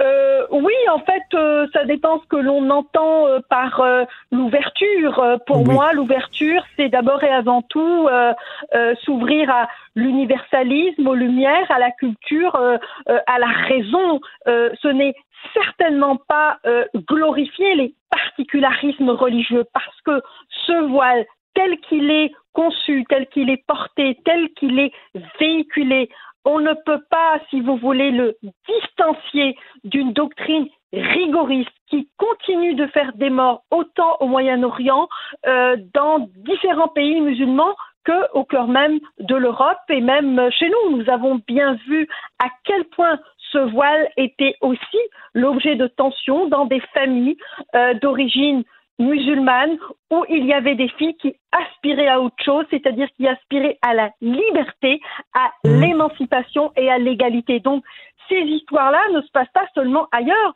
elles se passent aussi chez nous. Alors, on peut se poser légitimement la question, cette journaliste, lorsqu'elle va avoir à traiter des questions d'affaires publiques au cœur de l'actualité, de notre actualité nationale ou internationale, eh bien, quel est le biais qu'elle va prendre puisque d'emblée, elle a déjà un parti pris, puisque d'emblée, elle ne peut pas être neutre, puisque le message qu'elle nous envoie, c'est qu'elle n'est rien d'autre, finalement, euh, que l'expression d'emblée d'un particularisme religieux. C'est ça, que des gens aient des croyances religieuses, c'est une chose, mais que tu dois absolument euh, exhiber, euh, étaler, euh, montrer tes croyances tellement que tu dis que je ne peux pas me départir de mon voile. ces gens-là, on, on, sent que c'est des gens quand même qui sont ce qu'on pourrait appeler en bon québécois des crinqués, c'est-à-dire des gens qui sont très, très, très religieux, là, des rigoristes. Oui, il ne s'agit pas de, de, de, croyances religieuses, il ne s'agit pas mhm. de convictions philosophiques. Je pense que chacun de nous euh, en a, euh, chacun de nous cultive son jardin secret euh, comme il l'entend. Ce, ce n'est pas ça. Euh, il est question ici d'un affichage donc politico-religieux, je dirais. Dans une émission d'affaires publiques sur une chaîne aussi qui est destinée, euh, qui a une mission euh, publique. Donc c'est tout ceci en fait euh, qui me, fait penser euh, eh bien que cet acte parce que pour moi c'est un acte politique de porter un tel signe dans une euh, dans une émission d'affaires publiques pour animer donc l'actualité pour donner la parole aux uns et aux autres pour faire passer des messages. On sait à quel point les médias sont un pouvoir peuvent aussi être un contre-pouvoir et, en réalité, donner autant de pouvoir à une personne qui d'emblée euh, s'affiche donc euh, avec ce symbole, eh bien, moi, j'y vois euh, un parti pris évident à l'égard d'un rigorisme, à l'égard d'une vision du monde, à l'égard d'une vision même de l'humanité, parce que ce voile nous dit que la femme a des choses à caché euh, pour ne pas exciter les hommes. Donc c'est aussi ça que l'on valide euh, à travers ce voile. Et Jamila, c'est d'autant plus absurde que l'Occident marche, je dirais, à contre-courant de l'histoire. C'est-à-dire que pendant que nous acceptons le voile, euh, maintenant, bon, il est, on le voit à la CBC tous les jours, on le voit dans les publicités de produits de beauté, de lignes de vêtements et tout ça. Pendant ce temps-là, dans les pays musulmans, au contraire, les femmes de plus en plus se battent pour avoir le droit de ne pas le porter. Moi, j'adore là ce que tu viens de dire, Richard, mhm. ça me touche et c'est tellement important pour moi parce que je pense que il y a vraiment dans l'analyse euh, en Occident et chez beaucoup d'occidentaux un angle mort. Et mmh. cet angle mort, ce sont d'abord et avant tout euh, les simples citoyens de, de, de, culture ou de foi musulmane qui ne font pas de leur croyance un étendard. Ceux-là, ce sont la majorité. C'est la majorité euh, euh silencieuse. Ceux-là, c'est eux qui sont sortis pendant les révolutions en 2011, en Tunisie, en Égypte, en Algérie, au Soudan, dans beaucoup de pays, pas pour dire qu'ils avaient besoin de plus de religion. Les gens ne sont pas sortis pour ça, bien au contraire. Ils sont sortis pour dire qu'ils avaient besoin de plus de démocratie, qu'ils avaient besoin de plus de liberté, qu'ils avaient besoin de plus de justice, qu'ils avaient besoin d'une éducation basée sur mmh. la raison et non pas basée sur la soumission et la doctrine religieuse, qu'ils avaient besoin de plus de culture. Donc, en somme, il y avait là un attachement aux grands idéaux humanistes, parce que oui, nous faisons nous aussi partie de l'humanité, et ce n'est pas parce que nous sommes musulmans que nous, nous sommes soustrait à cette humanité ou à ces grands idéaux. En, réalité, euh, notre, culture, notre religion ne fait pas de nous des citoyens à part. Il fait de nous des gens à part entière, des citoyens à part entière qui pouvons aussi aspirer à vivre, eh bien, avec notre époque, avec notre temps. D'ailleurs, nos grands-parents ont évolué, nos grands-parents ont délaissé tout des pans de la doctrine euh, musulmane. Alors pourquoi nous, aujourd'hui, nous ne serions pas capables eh de nous défaire de cette bigoterie? D'ailleurs, je me demande si véritablement cette, euh, ces prescriptions eh bien, ont une source religieuse aujourd'hui, parce que lorsque la religion ne se résume finalement euh, qu'à une liste d'épiceries avec des interdits, eh bien, ça veut dire qu'elle a perdu toute spiritualité. Ça veut dire que nos cœurs se sont asséchés et que nos esprits se sont malheureusement aussi Et, et Jamila, il y, a, un cas là, de deux poids, deux mesures flagrant, c'est-à-dire est-ce qu'on accepterait, tu, connais très bien Québec, est-ce qu'on accepterait que Pierre Bruno ou Patrice Roy à Radio-Canada euh, annonce le, euh, fasse le bulletin, anime le bulletin de nouvelles avec une croix, une grosse croix autour du cou, une croix comme les orthodoxes peuvent, peuvent porter? On dirait, ben non, voyons donc, c'est la droite religieuse, ça n'a aucun sens, mais pourquoi alors on accepte le voile islamique? On accepte le voile islamique parce que euh, on a décidé que ces pauvres musulmans, ben, ils n'aspiraient finalement qu'à porter un voile et que donnons-leur le voile et puis ils vont être contents, puis ils vont voter pour nous et puis euh, vive le Canada et vive la diversité. Enfin, évidemment, euh, tu auras compris que je que je caricature, mmh, mais mmh. c'est franchement c'est franchement risible, c'est franchement pitoyable, si vous voulez, euh, de nous rabaisser à ce point-là, parce que eux, ces, gens qui s'imaginent finalement, qui nous réduisent en réalité à, un foulard, qui nous réduisent à une simple expression de, de bigoterie, ne s'imaginent pas tous les trésors en, nous, mais surtout euh, notre soif, notre soif de liberté, notre soif d'émancipation. Je pense que moi, ce qui me, euh, guide et ce qui m'inspire, c'est véritablement cette, cette élévation euh, vers vers l'humanité, vers, vers, cette aspiration euh, de liberté. Donc, euh, évidemment, ce qu'on accepte pour les uns, eh bien, on devrait l'accepter pour les autres, et ce qu'on ben interdit pour les uns, on devrait l'interdire pour les autres. Il me semble que c'est ça le sens même de l'égalité. Ben oui, tout à fait. En brisant la règle de l'égalité, on dit tout simplement que les musulmans sont inférieurs aux autres citoyens. Voilà le message que fait passer la CBC, c'est-à-dire que finalement les musulmans ne sont pas au même standard que les autres citoyens et que voulez-vous, pauvres, eh bien on a besoin de les accommoder euh, et on, est, on a besoin de satisfaire leurs pulsions religieuses. Voilà, c'est tout simplement ça. Et, et, et, franchement, euh, cette, cette façon de caricaturer euh, les musulmans, cette façon euh, de les conforter dans leur paresse, dans leur paresse intellectuelle, eh bien, euh, ça, ça me, ça me navre en réalité parce que euh, on, on, est capable, on est capable de mieux. on est capable aussi mmh. de, de, comprendre, de comprendre des messages, des messages universels. Et je pense que la raison, que l'universalité de la raison, c'est ce qui doit importer, surtout dans une émission d'affaires publiques. Et ah encore une fois, je dis, c'est euh, c'est un, c'est un réseau aussi qui est public, c'est-à-dire c'est l'argent de toutes et de tous. C'est l'argent de chacune et de chacun. Et moi, je ne veux pas que mon argent aille à financer une personne qui porte des signes religieux. Voilà, c'est aussi simple que Tout ça. L'argent public ne doit pas financer euh, les particularismes religieux. Tout à fait. Et en terminant, euh, Jamila, euh, on parle beaucoup de confinement. S'il y a quelqu'un qui vit en confinement depuis longtemps, c'est Raif Badawi.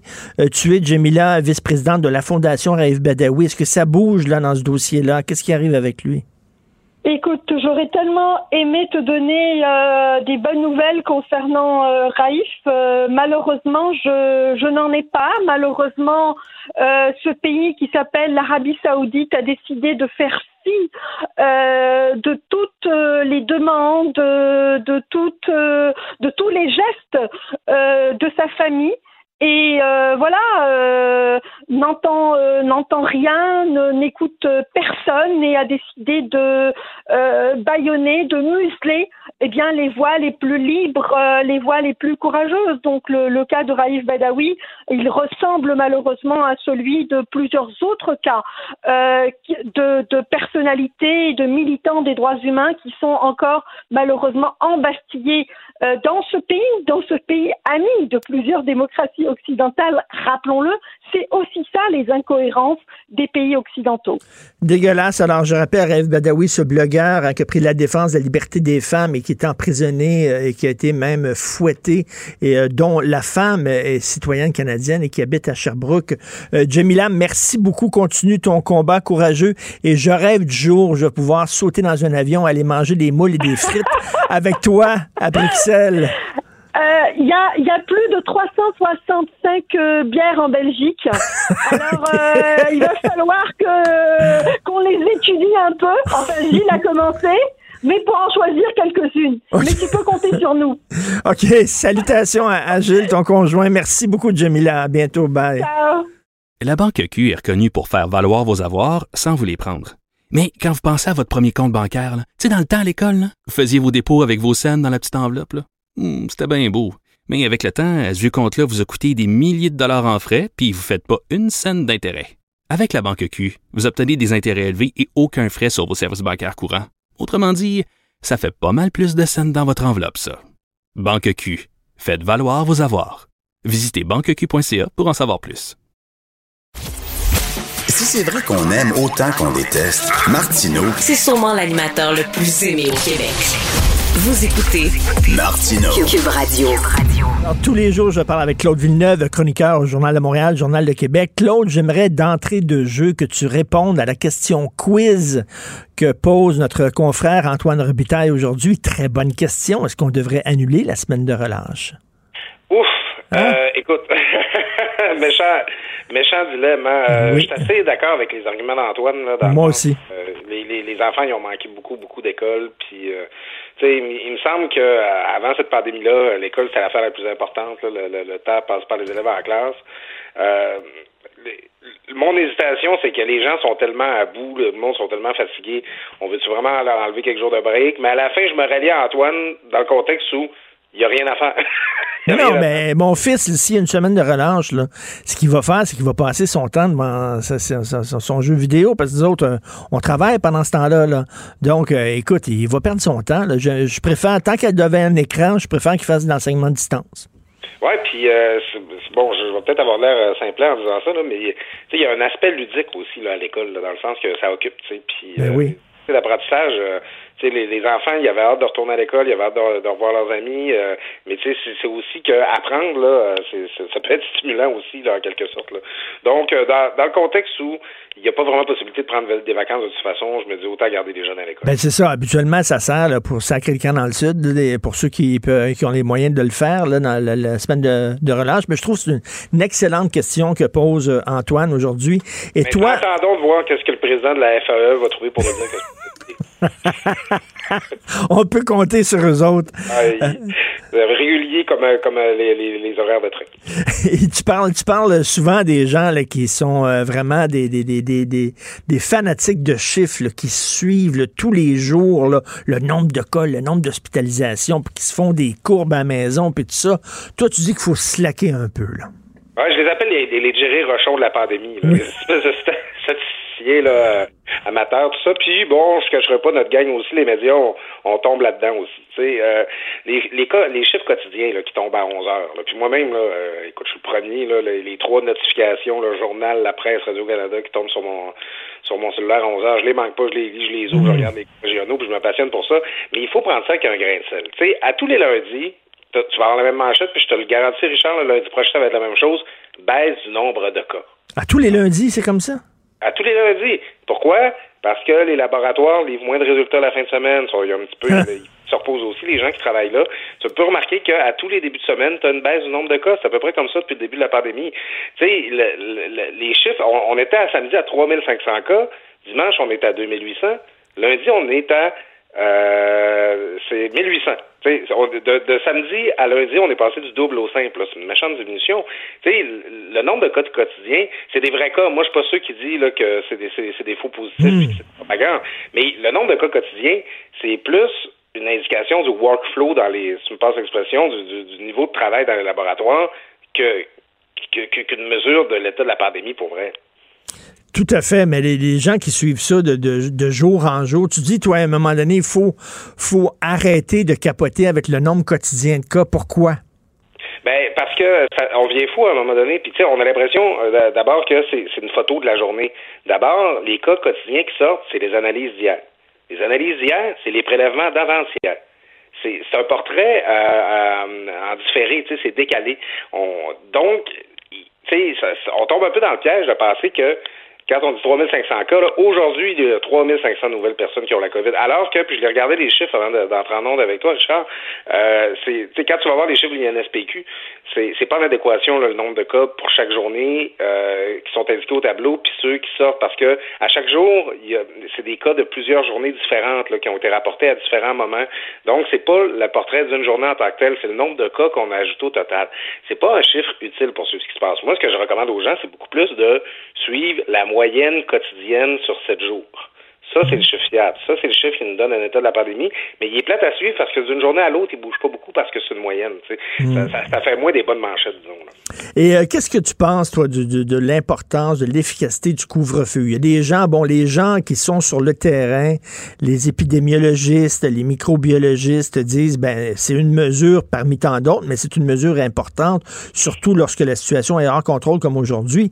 Et il y a des gens comme Gabriel Nadeau-Dubois, Patrick Lagacé aujourd'hui dans la presse qui dit, ben là, ils n'ont aucune base scientifique là, pour, euh, pour avoir collé à la shot pour un, pour un, un- un couvre-feu. Euh, tu te situes où là-dedans, toi? Ben, euh, c'est con. À, à la fin, là, on peut bien financer. euh, Il n'y a aucune mesure. Je, écoute, grosse coupe aujourd'hui, Richard. Il n'y a aucune mesure qui est efficace pour con- euh, contre le virus. Toutes les, euh, toutes les mesures, là, ils sont toutes imparfaites. Moi, j'aime beaucoup l'image des tranches de gruyère. Ok, si tu prends la tranche, une tranche de fromage suisse, là, il y a des trous dedans.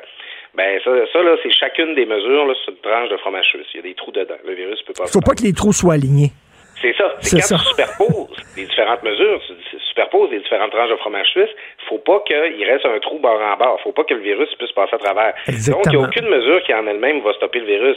C'est la somme de ces, euh, de ces mesures-là. Maintenant, le couvre-feu pris tout seul, euh, bon, OK, ça, ça touche pas euh, la, la quasi-totalité des lieux d'éclosion. Ça ne fait que ralentir ou stopper les euh, rassemblements nocturnes là, dont on disait là, qui étaient problématiques. Mais euh, reste que euh, ça a du sens juste parce que ça se trouve au sein d'un bouquet de mesures. Ben oui, puis là, il y a des gens qui disent, ben oui, mais ils ont rien qu'à interdire les rassemblements le soir, mais me permettre de faire mon jogging ou de marcher. Sauf que l'affaire, c'est que tu pourrais faire ton jogging en disant, ah, moi, je, fais mon jogging, laissez-moi tranquille, mais dans le fond, tu fais ton jogging jusqu'à ton ami où tu vas aller souper. À un moment donné, c'est comme euh, arrêter de chercher la petite bête noire. là. Tu fais un couvre-feu ou tu fais pas un couvre-feu. Tu le fais pas à moitié, là. Oui, et puis c'est parce que c'est ça qui est fatigant. là. Moi, je, ce matin, là, je, me- je, je, m'ostine avec quelqu'un sur Facebook là, qui, qui dit que euh, le- il peut pas aller chercher sa peine de lait, là. Puis lui, il est, noct- il est nocturne, puis il va aller chercher sa peine de Ah, lait. vas-y l'après-midi, maudit. Ouais, mais là, Richard, c'est pas drôle. Il y a plus de monde dans les commerces l'après-midi que le soir. Puis là, ben, je m'expose. Ah. C'est que tout le monde. euh, personne vit la vie qu'il a envie de vivre présentement. Personne vit sa vie normale. Tout le monde fait des concessions, des compromis. Il y en a qui en font des beaucoup plus importants que d'autres. Je trouve que la peine de lait passé minuit, c'est quand même un inconfort assez gérable par rapport au fait, mettons, d'être dans un CHSLD et de pas pouvoir voir tes proches depuis euh, des mois. À un moment donné, on a toutes nos petites souffrances là-dedans, euh, mais on peut pas avoir des solutions qui sont adaptées justement aux petites souffrances de tout le monde parce qu'à la fin, il y en a plus de contraintes. Mais là, actuellement, c'est des coucous qui sont dissidents. C'est les bizarres, ceux qui se promènent avec... euh, qui promènent leur ami en laisse, puis tout ça, ou qui sont déguisés en cochon. Là, bon. Mais écoute, euh, on est seulement le 12 janvier. Ça, c'est jusqu'au 8 février. Moi, d'après moi, dans deux semaines, là, euh, les gens que Karine Gagnon, notre concert, appelle les dociles écœurés, d'après moi, eux autres vont sortir. Puis, euh, selon moi, aujourd'hui, le texte de Patrick Lagacé est très symptomatique de ça. C'est pas un complotiste, c'est pas un coucou, mais lui-même, il dit comment tu fais, je peux pas aller courir, puis tout ça. Tu vas entendre ce genre de discours-là beaucoup dans les prochains jours. Oui, puis là, euh, Richard, moi, je tiens à dire, je veux pas juger. Si tu veux promener ton conjoint en laisse, ça se peut t'aimes ça, mais fais-le chez toi. J'ai pas de jugement sur cette pratique-là tant qu'elle se pratique à la maison. Ce message étant passé, euh, ben, effectivement, c'est que moi, je le sens beaucoup, euh, des, les gens qui sont très frustrés par rapport aux, aux désobéissants, Parce qu'ils disent, tabarnouche, moi je suis là, puis je, réserve- je respecte toutes les règles, puis je m'empêche de voir ma famille, puis je suis frustré, puis j'ai, j'ai de la difficulté de ça. Les, les gens, tu sais, puis en plus, tu te fais traiter de mouton par des conspirationnistes là, qui comprennent rien. Euh, mais euh, oui, le, le, le, presto là, commence à être sur le bord de sauter. Il y a beaucoup de gens euh, qui, euh, qui, sont à bout de, de voir de devoir s'imposer tant de contraintes puis voir qu'il y a d'autres personnes qui s'en imposent pas, qui les respectent pas ou qui n'en ont pas, parce qu'ils ont plein d'exceptions. Là, moi, je connais du monde qui disent hey, moi, ma petite, là, quand elle fait des coliques, là, euh, le sortir dans la poussette puis aller faire le tour du bloc avec elle, c'est pas mal la meilleure solution. Ben laisse à L'exemption- sécheuse. L'exemption Golden Retriever, à, à m'insulte. Tu sais, j'en vois des gens qui commencent Oui. Les coliques, là, fait partie de la sécheuse, puis Malais, euh, sa sécheuse. Ça marche à tout coup, ça arrête les coliques ben parce que ça bronze, puis j'ai fait ça avec mes trois enfants. Mais, mais, mais écoute, il y a des gens qui disent, là, on met toute la population sur un hold, euh, il y a un couvre-feu, il y a un confinement, alors que c'est seulement les personnes vulnérables qui sont vraiment touchées par la COVID. Et toi, ça t'énerve, ça. Oui, mais c'est parce que qu'est-ce qu'on appelle une personne vulnérable? Une personne. Le, le mot, il est, il est pas beau, là, des comorbidités. là. On- Ben ouais. Quelqu'un qui a des comorbidités, on s'imagine qu'il y a un tube d'oxygène dans le nez, puis euh, qui, a- qui a à peu près toutes les veines bien bleues qui paraissent dans la face, puis sur tous les bras. Euh, T'as peu, là. Je veux dire, au Québec, on a 10% de diabétiques, on a euh, près de 20% de gens qui font de l'hypertension. Là. Euh, tu sais, c'est, c'est ça, là, les fameuses comorbidités d'une personne qu'on qualifie de vulnérable. À 75 ans, peux faire un peu de diabète, tu peux faire de l'hypertension, puis mener encore une vie super active, euh, faire de l'activité physique du sport, être impliqué dans ta communauté, faire du bénévolat, avoir des heures riches avec les membres de ta famille, avoir une vie sociale. C'est pas parce que tu es vulnérable à la maladie que tu es un invalide, là, puis que tu es déjà prêt pour le cimetière. Moi, je trouve qu'on discarte un peu là, euh, les gens qui ont, ont des, problèmes de santé physique qui sont assez courants dans notre société qui est très sédentaire, là, faut pas se le cacher, euh, en disant ah, sont vulnérables, ben, eux autres, ben, tu sais, il y avait des mauvaises habitudes de vie, sais, je- je- si ils attrapent la COVID puis qu'ils en meurent, c'est autres les pires. Ben ouais. Un peu, là, euh, tu sais, c'est pas aussi simple que ça. Ou alors, c'est rien que des vieux qui meurent. Ils mourraient de toute façon. Oui, mais c'est ça. Je veux dire, moi, je vous écoute. Ma, ma, euh, on a perdu l'an passé ma grand-mère qui, qui avait qui avait 96 ans. OK, dans les dernières années de sa, de sa vie, elle était plus toute là, puis on se dit que c'est le bon Dieu venant la chercher. euh, son tour serait venu. Mais ma grand-mère, jusqu'à 90 ans, là, on avait du plaisir avec elle. Elle nous faisait rire, elle nous racontait notre histoire, elle nous préparait des plats qu'on aimait, elle nous apprenait des recettes. Tu sais, c'était pas une personne inutile parce qu'elle était vieille. Là, tu sais, c'était pas, c'est pas parce que t'es vieux que t'as pas encore des belles années, des beaux moments à vivre, que t'es pas encore une personne utile qui a de la valeur. Là, tu Puis sais. en plus, il faut penser aussi aux chirurgies qui sont reportées. Euh, pas, ça a l'air que pas, ça a l'air pas les changements de sexe, ça, ça a l'air que c'est pas reporté, là. Mais les, les, les chirurgies de, pour les, les gens qui ont le cancer ou qui ont des problèmes cardiaques, ça, c'est reporté. Ça, ça aussi, c'est des dommages collatéraux. Ben oui, c'est ça, c'est que puis ça, ça va laisser des traces là, des gens qui vont traîner des maladies ou des, des, situations chroniques là. Euh, Hier, euh, c'est la, la docteure O'Patterney, la sous-ministre adjointe, qui, qui était en conférence de presse avec François Legault et Horacio Arruda. C'est pendant des années là qu'on va traîner là, les listes d'attente qu'on va avoir accumulées là, pour les soins là, dans, le système de santé. C'est ça aussi la réalité de la COVID-19. Tu sais, c'est euh, tu toi aujourd'hui, euh, le, le, le conspirationniste qui dit que t'as pas de comorbidité puis que t'as pas besoin de t'as pas besoin de porter le masque, tout ça. Euh, t'es peut-être en santé maintenant, mais peut-être que l'année prochaine, tu ils vont te trouver un cancer, puis ils vont avoir de la misère à réussir à soigner parce que les listes d'attente vont être trop longues. Tu ça, ça, la COVID-19 va être derrière nous, qu'on va encore subir des conséquences. Tout à fait. Mais merci beaucoup. Je te laisse promener euh, ton chien. Je sais pas si t'en as Je vais aller m'en acheter un, tiens. Merci, Claude Villeneuve. Bonne journée. On se parle demain. Salut. Bientôt. Martino, souvent imité, mais jamais égalé. Vous écoutez Martino. Cube, Cube Radio. Alors, est-ce qu'on souffre d'agisme? Parce que François Legault a dit qu'il faut limiter au maximum les contacts avec les gens de 65 ans et plus, les jeunes, n'allez pas voir vos grands-parents. Et là, il y a des gens qui sont vraiment furieux en disant, ben là, coudon, moi, je fais partie du troisième âge, je fais partie de l'âge d'or, les aînés, les vieux, appelez-le comme, comme vous voulez. Et euh, soudainement, euh, on, on me met euh, euh, en confinement, en super confinement. Nous allons en parler avec Roméo Bouchard, savoir ce qu'il en pense. Vous le connaissez, il est auteur, il est fondateur de l'Union paysanne et il fait partie de cette tranche d'âge. Bonjour, Monsieur Bouchard. Bonjour. Comment, comment vous trouvez ça, vous, que les 65 ans et plus, faut, faut les mettre en super confinement? Ouais, ben, j'ai pas compris ça euh, de cette façon-là. J'ai compris qu'effectivement, on n'est plus euh, exposés à, à avoir du trouble avec ce virus-là, puis qu'il faut être prudent. Euh, je, je, c'est sûr que les, les personnes, quand on parle des personnes âgées actuellement, souvent l'erreur qu'on fait, c'est que on, on, on les voit tous un peu comme euh, dans les résidences pour personnes âgées, tout ça. En réalité, la grande ma- majorité sont, sont des gens très actifs, très fonctionnels, qui jouent des rôles importants dans la- au niveau des familles, là, des enfants, euh, des, des, mou- des groupes communautaires, de l'entraide et tout ça. Euh, c'est- c'est un monde complexe. C'est beaucoup de monde, les personnes âgées aujourd'hui. Euh, dans les régions, on est rendu à 25% de la population qui a, qui a 65 ans et plus. hein. Alors, euh, mais bon, que que que qu'il faille être plus prudent. Moi, je suis de ceux-là. Je fais attention. Euh, euh, mon petit-fils, je le vois rarement dehors. Je, euh, euh, écoutez, euh, Mais vous réglez, euh, vous écrivez beaucoup sur Facebook, vous avez écrit tout un coup de gueule. Là. D'ailleurs, j'invite les gens à aller sur votre page Facebook, M. Bouchard, Roméo Bouchard. Vous avez réglé vos comptes là, avec plein de monde là, dans votre dernier statut. C'est super drôle. Entre autres, les petits Joe connaissants, là, les gens là, qui soudainement là, se prennent pour des grands spécialistes des virus, là, Ah oui. qui nous disent comment, comment agir, quoi faire, comment se comporter. Vous, ce que vous dites, c'est fermer votre gueule puis écoutez donc les vrais experts. Ouais, ben, c'est-à-dire que c'est une minorité, là. On fait face à tout, tout ce monde-là qui s'insulte, puis là, on est passé avec le couvre-feu, là, on est passé des critiques au sarcasme, là, euh, assez grossier, euh, très souvent d'ailleurs. euh, le niveau est pas très élevé, là. Euh, c'est une minorité, ces gens-là, là, actuellement. Euh, faut pas.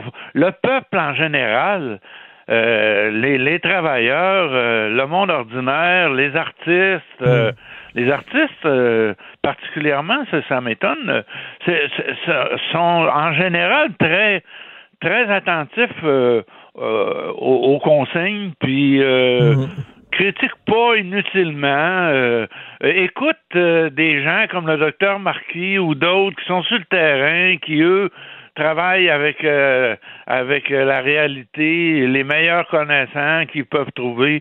Euh, tu sais, ces gens-là, c'est le bon sens, quoi. Là, on a une minorité là, qui cherche des puces partout, qui se cherche des autorités, des expertises n'importe où sur les médias euh, sociaux. Et elle a beaucoup de beaucoup d'écho dans les médias euh, continus, puis dans les médias sociaux, évidemment, tu sais. Et là, vous en moi, prenez- J'en ai marre de ça. là. C'est des, des jérémiades de- de- d'enfants gâtés, puis de.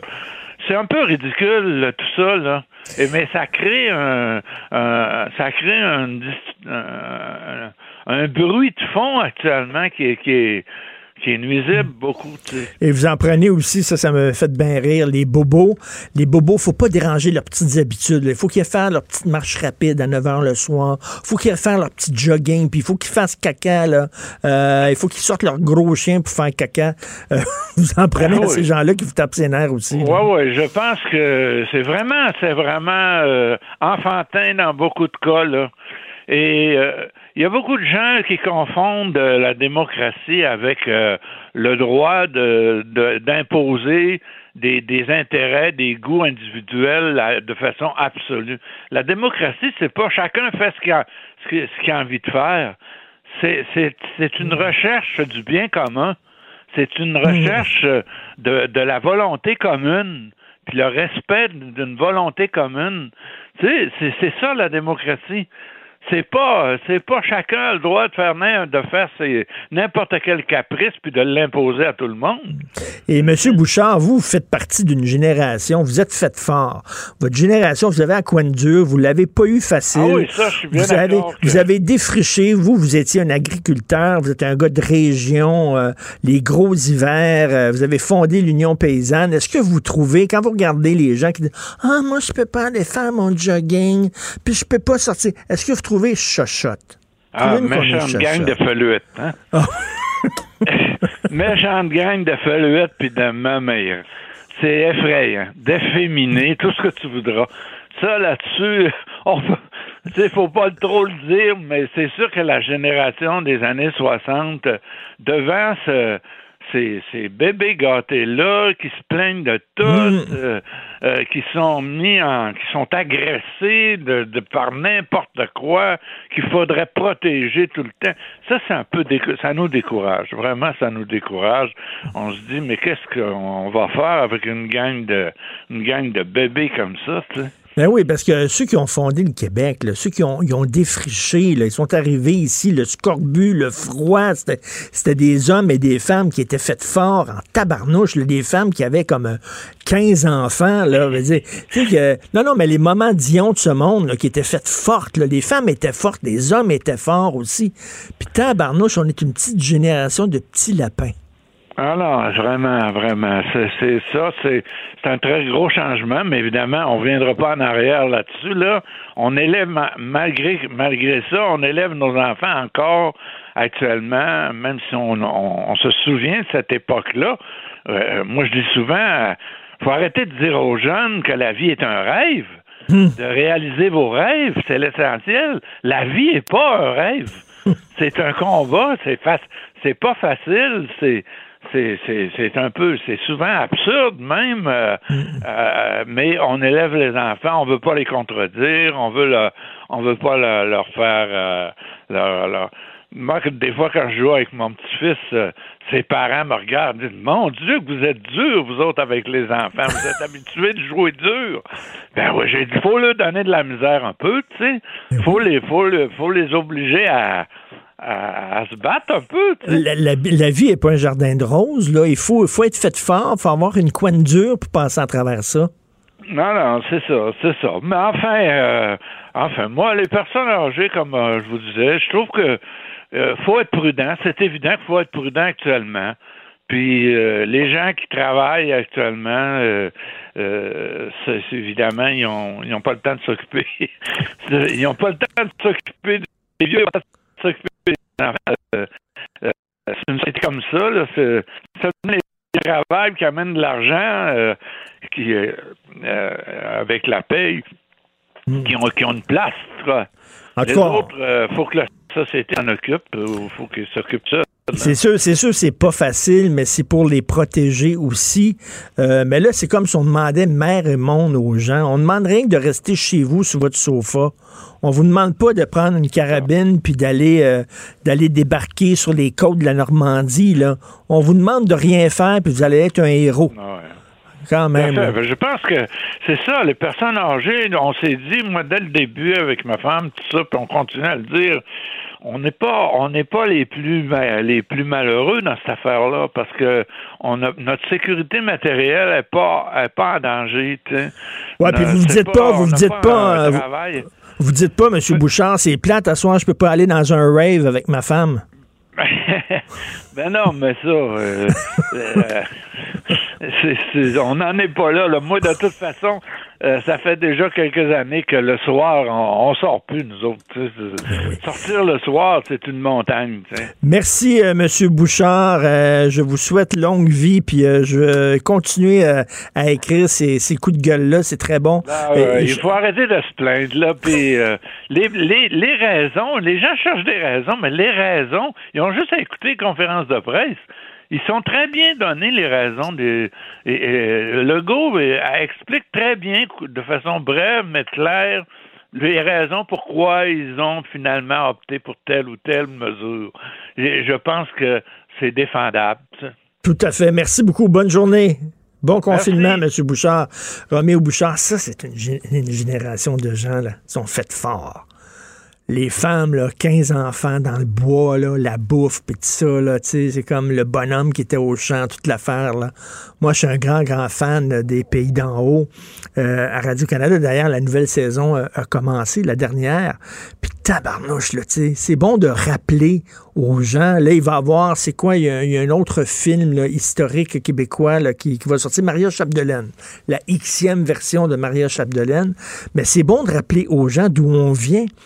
On était un peuple fort, on était, puis là, on est douillet, douillet. Lisez Joseph Facal aujourd'hui. Lisez Joseph Facal dans le journal. Il revient sur les étudiants qui se plaignent, qui disent Ah, je suis assez écœuré de l'enseignement à distance. Là, j'ouvre mon ordinateur j'ai envie de vomir. Ah, come on. Come on. C'est certain que c'est pas facile, puis tout ça, mais c'est pas la mer à boire. Dans toutes les générations à travers l'histoire, à un moment donné, il y a eu des périodes où on devait faire des sacrifices à cause de guerre, à cause de toutes sortes de choses. Il y a des périodes où on demande. Nous autres, on était une génération extrêmement gâtée, même, même avant les baby boomers, une génération très gâtée. Tout allait bien, tout se passait bien. Euh, la seule, euh, tout ce qui est important, c'est notre bonheur personnel. Et là, ça arrive que dans l'histoire, ben, on arrive par un bout un petit peu rough. Un bout un peu plus rough.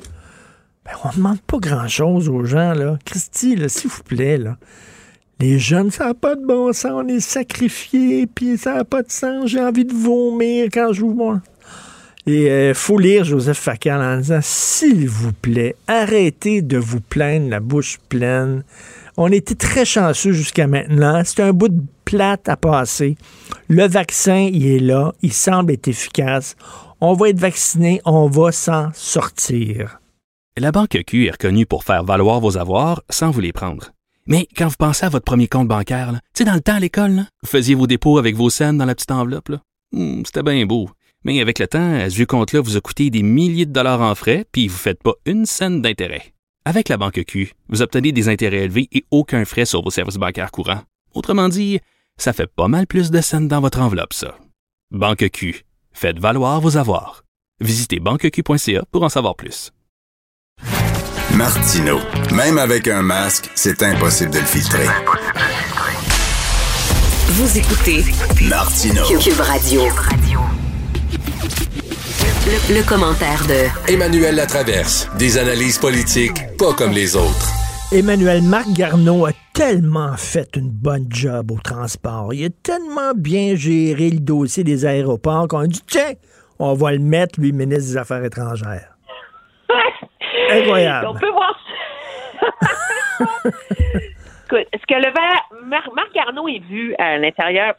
Les, transports ont longtemps été un ministère où il n'y avait que scandale, problème et tout le reste. Là. Alors, jusqu'ici, il n'a pas été extraordinaire, mais c'est une main stable, un ministre compétent, qui fait pas d'erreurs graves et qui est vu comme un, comme on dit en anglais, un elder statesman.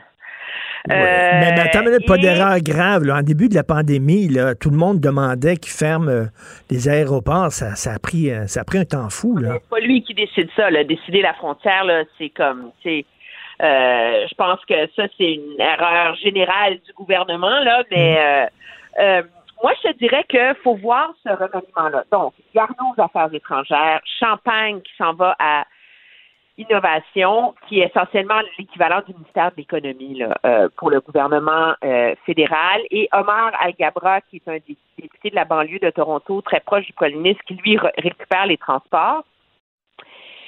C'est un, c'est un remaniement très électoral. OK? Pourquoi? Parce que Navdeep Baines, qui était à Innovation, est un député de la banlieue de Toronto, de Brampton. On fait rentrer à la place au cabinet un député, Omar Al-Gabra, de Mississauga, qui est juste à côté. OK? Euh, François-Philippe Champagne est un bien meilleur politicien de terrain. C'est un gars de terrain, c'est un gars qui aime ça faire du terrain, qui aime ça régler des dossiers, tu sais, que euh. Donc, on a besoin de l'avoir sur le terrain au Québec. Plus, il n'y a pas un côté facile quand même, hein? Alors, il y a un côté où envoie à la maison, puis occupe-toi de ton côté en vue des prochaines élections. Eh, En parenthèse, tu le trouvais comment comme ministre des Affaires étrangères? Ben, c'était le ministre hyper actif. Moi, je pense qu'il a fait une bonne job aux affaires Mm. étrangères. On ne peut pas lui faire porter l'échec de la course au Conseil de sécurité des Nations Unies. Ça, je pense que c'est un échec qu'il faut mettre sur les épaules de Mme Freeland. C'est elle qui s'en est pas occupée pendant trois ans. On ne pouvait pas demander à M. Champagne de sauver la sauce en pleine pandémie à quatre mois d'avis. Qu'est-ce qu'il a réussi? Une chose que jamais le Canada a réussi, c'est une opération rapatriement consulaire qui a bien marché. Et ça, c'est la première fois qu'on voit ça. À chaque fois qu'il y a des écrasements d'avions, qu'il y a des, des désastres naturels, c'est le bordel. Lui, il est rentré, ça a marché, ça a roulé, il est hyper respecté, hyper aimé dans son ministère. Il est Mm. comme un, sais, un ministre là, qui travaille, qui aime ça, qui veille au grain, etc. Moi, je pense qu'il a fait une bonne job jusqu'ici. Il a réussi à regagner un accès consulaire pour les deux euh, Michael qui sont Mm. en Chine. Euh, et donc, c'est sûr que sur papier, de passer des affaires étrangères à innovation, tu dis, hey, sacré d'émotion, tu sais.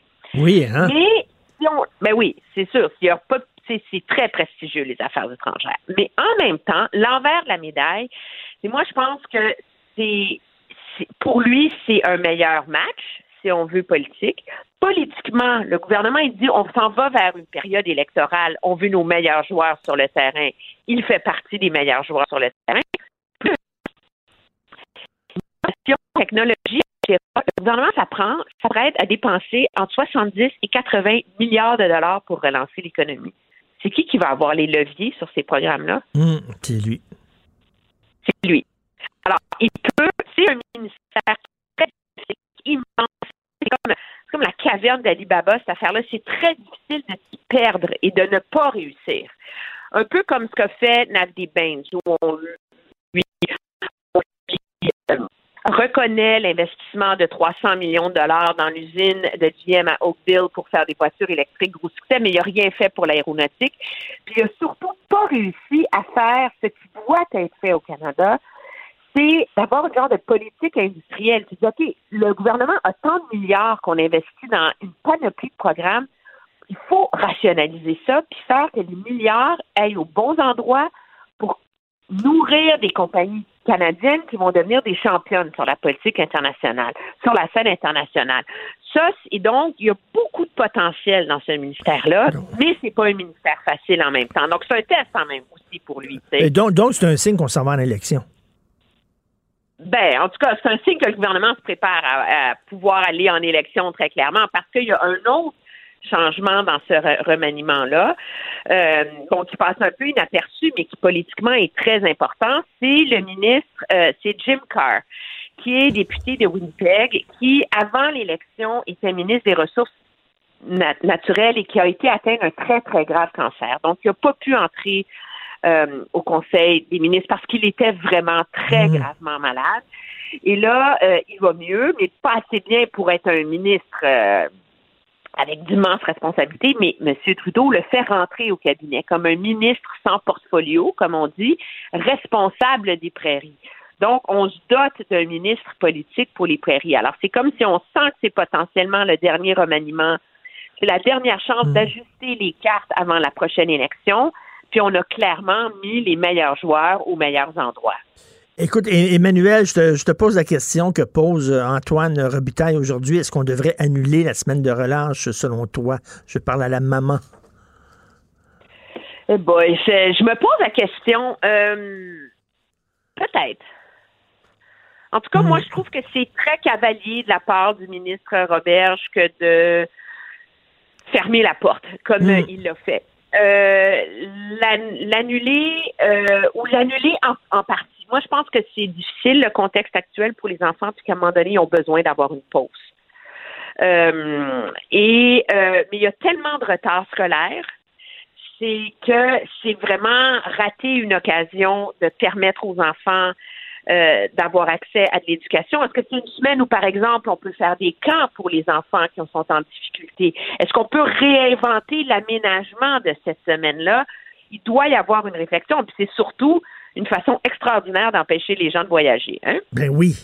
Les Ben enfants oui. doivent être à l'école, mais le monde partiront pas en voyage parce qu'on s'entend que si on était tanné au mois de décembre, imagine au mois de mars. Ben oui, c'est hey, au mois de mars, là, t'es tanné en maudit. Ceux qui, ont, ceux qui ont les moyens de voyager te hâtent en maudit à semaine de relâche parce qu'au mois de mars, t'es ses genoux, puis t'en profites. Alors là, ça sera une façon de garder les gens chez nous. Euh, tu veux parler du bordel des deux doses de vaccin? C'est bien mêlant, ça, ce dossier-là. Ah ben non, mais une chatte, il perdrait ses petits, là, parce qu'on a le gouvernement Legault qui défend le fait de ne pas donner tout de suite la deuxième dose et qui, donc, pour l'instant, toutes les doses qui rentrent au pays servent à vacciner le, au, Québec, servent à vacciner le plus de monde possible. On n'a pas besoin d'expliquer, on comprend pourquoi. Le but, c'est de sauver des vies dans les CHSLD, euh, d'équiper le personnel mé- médical. On est dans une course contre la montre. En même temps, et c'est une stratégie que beaucoup de médecins appuient. Mais en même temps, moi, j'ai un problème avec ça. Je me dis, à quoi ça sert d'avoir des agences réglementaires qui évaluent un vaccin et qui disent ce vaccin est efficace à 30% basé sur telles études qui sont vérifiées, qu'on a étudiées et ça prend deux doses pour avoir vraiment la meilleure protection possible. Là, on dit, ben tant pis la meilleure protection possible, on va sauver plus de vies à court terme. Mais les effets de ça à long terme ne sont pas définis. Hmm. Puis je veux pas faire peur au monde, là. C'est pas ça l'enjeu- mais de toute façon, ces vaccins-là n'ont pas été évalués sur une longue période.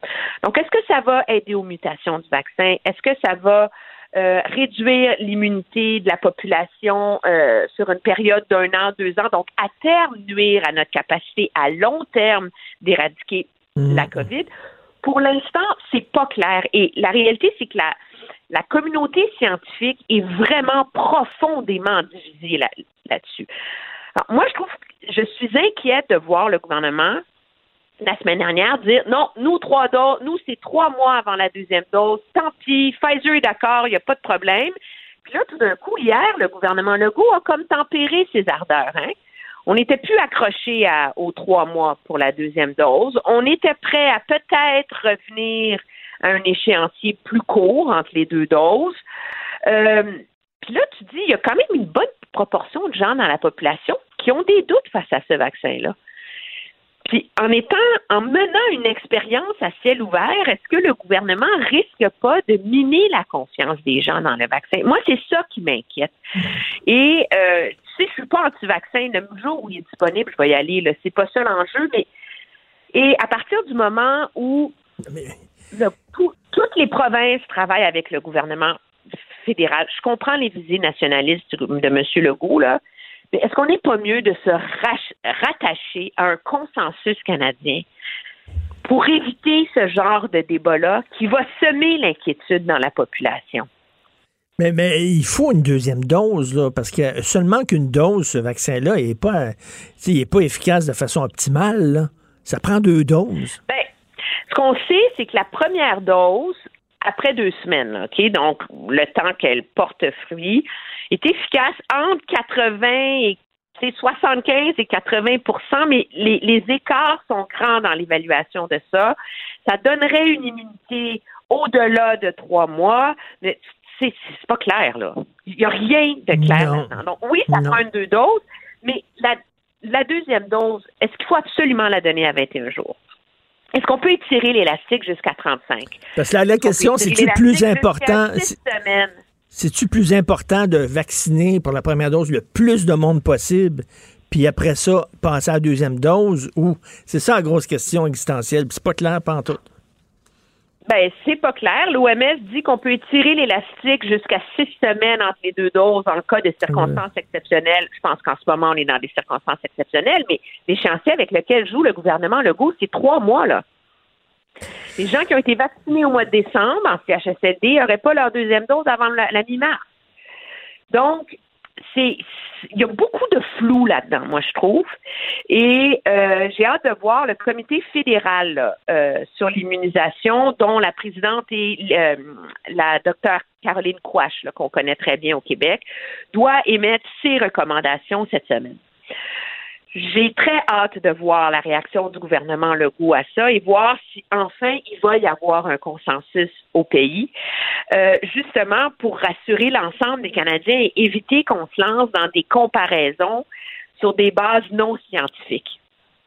Euh, quant à l'effet de ce vaccin-là, parce que l'impact dans un an ou deux de faire ça un- pas selon les bons protocoles, on les connaît pas en ce moment. Et c'est ça, je pense, le, le très, très grave dilemme auquel les gouvernements sont confrontés. Mais il n'y a pas un vaccin qui va arriver, c'est rien qu'une dose? Oui, c'est celui de Johnson et Johnson, mais ils n'ont pas encore fini les essais cliniques.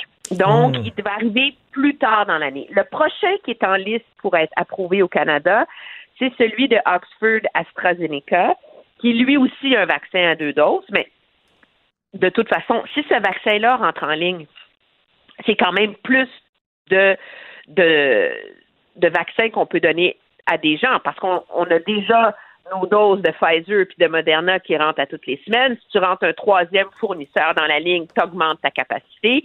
Mais c'est sûr que euh, ça serait plus simple si et quand le vaccin de Johnson Johnson est approuvé. Mais la grosse pression sur le fédéral en ce moment, c'est pour aller de l'avant avec le vaccin d'AstraZeneca. Déjà, ça enlèverait de la pression dans la machine. On a hâte qu'il arrive. Et euh, en terminant rapidement, euh, tout de suite après euh, la pause, je parle à Mathieu Bock-Côté qui me dit qu'il adore croiser le fer avec toi à la joute. c'est vrai, on n'est jamais d'accord. Oui, il a dit, il dit, on n'est jamais d'accord. Je suis jamais d'accord avec Emmanuel, mais j'adore m'obstiner avec elle. On sait que la joute a débuté hier? Avez-vous croisé le fer?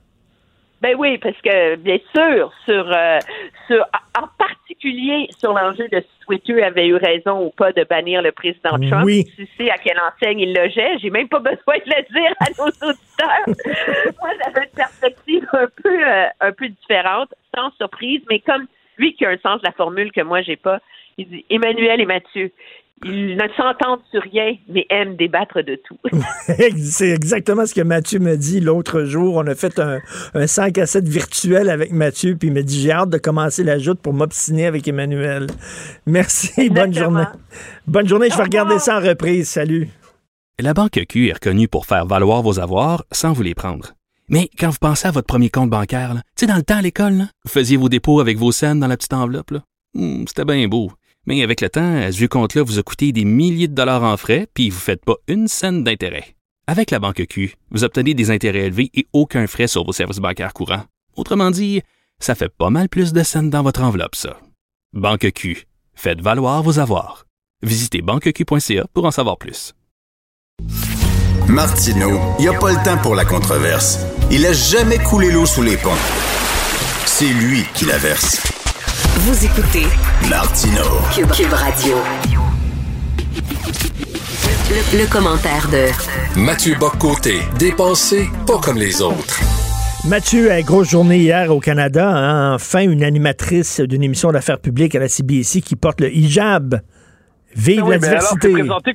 c'est un- encore une fois présenté comme un grand symbole de l'émancipation canadienne. hein? C'est-à-dire, le Canada est ce pays qui a décidé de voir dans le niqab, on s'en souvient, autour de 2015, un symbole à la fois d'émancipation féminine, les femmes n'ont pas à subir les codes vestimentaires fixés par les hommes, et d'émancipation diversitaire ou minoritaire. Les minorités n'ont pas respecté les codes fixés de manière arbitraire par les majorités. Alors, évidemment, le hijab n'est pas le niqab, le hijab n'est pas la burqa, il n'en demeure pas moins que c'est un signe qui n'est pas que l'expression d'une spiritualité intime, c'est un signe religieux ostentatoire, c'est un signe qui, dans le monde qui est le nôtre, a une dimension politique et militante et euh, qui relève à certains égards du prosélytisme. Et on pourrait se poser la question que tu posais dans ta chronique ce matin. Imaginons que quelqu'un veuille faire la lecture des nouvelles avec une grosse croix Ben oui. en onde ou avec euh, je ne sais quoi, moi, quel, quel autre symbole religieux il n'en manque pas, ou pourquoi pas avec un T-shirt du PQ. Ah, il doit bien rester encore deux, trois péquistes au Québec. Euh, avec un t-shirt du PQ avant Vive le Québec libre pour marquer ses convictions politiques les plus intimes, les plus profondes dans l'espace public. Non, euh, ça passerait pas. Pourtant, là, au nom de cette espèce de euh, théorie, de cette logique qui veut qu'il faille toujours pousser plus loin une ouverture à ce qu'on aime la diversité, eh bien, on accorde, un, un privilège aux convictions religieuses sur les autres, et deux, pour peu qu'elles se présentent sous le signe de la revendication minoritaire, on verra leur exposition dans l'espace public, au-delà du devoir de neutralité minimale, on y verra un progrès. Encore une fois, de ce point de vue, le Canada ne nous surprend pas. C'est le laboratoire de l'utopie diversitaire et il fait tout pour radicaliser l'expérimentation. Alors, les mots totem ces temps-ci, c'est euh, inclusif, euh, diversité, ouverture, tolérance. Donc, tu veux justement parler du bye-bye sous l'angle de l'inclusif. Ouais, alors là, c'est un peu tardif. On nous dirait la querelle du bye-bye est passée, mais justement, passons à la question de savoir s'il était drôle ou non. Euh, je ne suis pas, en ces matières, euh, évaluateur d'humoriste, mais la question qui m'intéresse, c'est un texte qui est passé dans la presse le 6 janvier, donc il y a à peu près une semaine, et qui est passé un peu sous silence, alors que c'est un texte assez grave, d'un dénommé Émile Gaudreau, réalisateur, scénariste et producteur, qui a une, qui a une certaine notoriété dans le milieu du cinéma, et qui nous dit le bye-bye cette année était inclusif. Inclusif parce qu'on voyait euh, partout des signes de la diversité. Bon, bon, ok, d'accord. Si c'est si, si le critère qui lui tient, lui, quand il pense à un- un- une revue de fin d'année, c'est euh, faire des, des, des- des- des reconnaissances au faciès, sans vérifier les gens selon la couleur de la peau. Bon, ça le concerne. Mais là, il nous revient sur l'épisode de Slav, hein, qui a quand même été marquant il y a quelques années. Il revient sur Slav, il revient sur Canada, il revient sur les manifestations haineuses qu'on avait vues à ce moment-là, où on accusait des gens qui allaient voir le spectacle de racisme, où on accusait Robert Lepage de racisme, où on versait dans les théories de l'appropriation culturelle, où on versait dans toutes ces théories-là euh, qui relèvent du racialisme le plus étroit, le plus bête, hein, c'est-à-dire la régression euh, aux identités euh, premières sur la couleur de la peau, eh bien, Émile Gaudreau veut dire aux militants de l'époque merci. Merci de nous avoir ouvert la conscience. Merci de nous avoir ouvert l'esprit.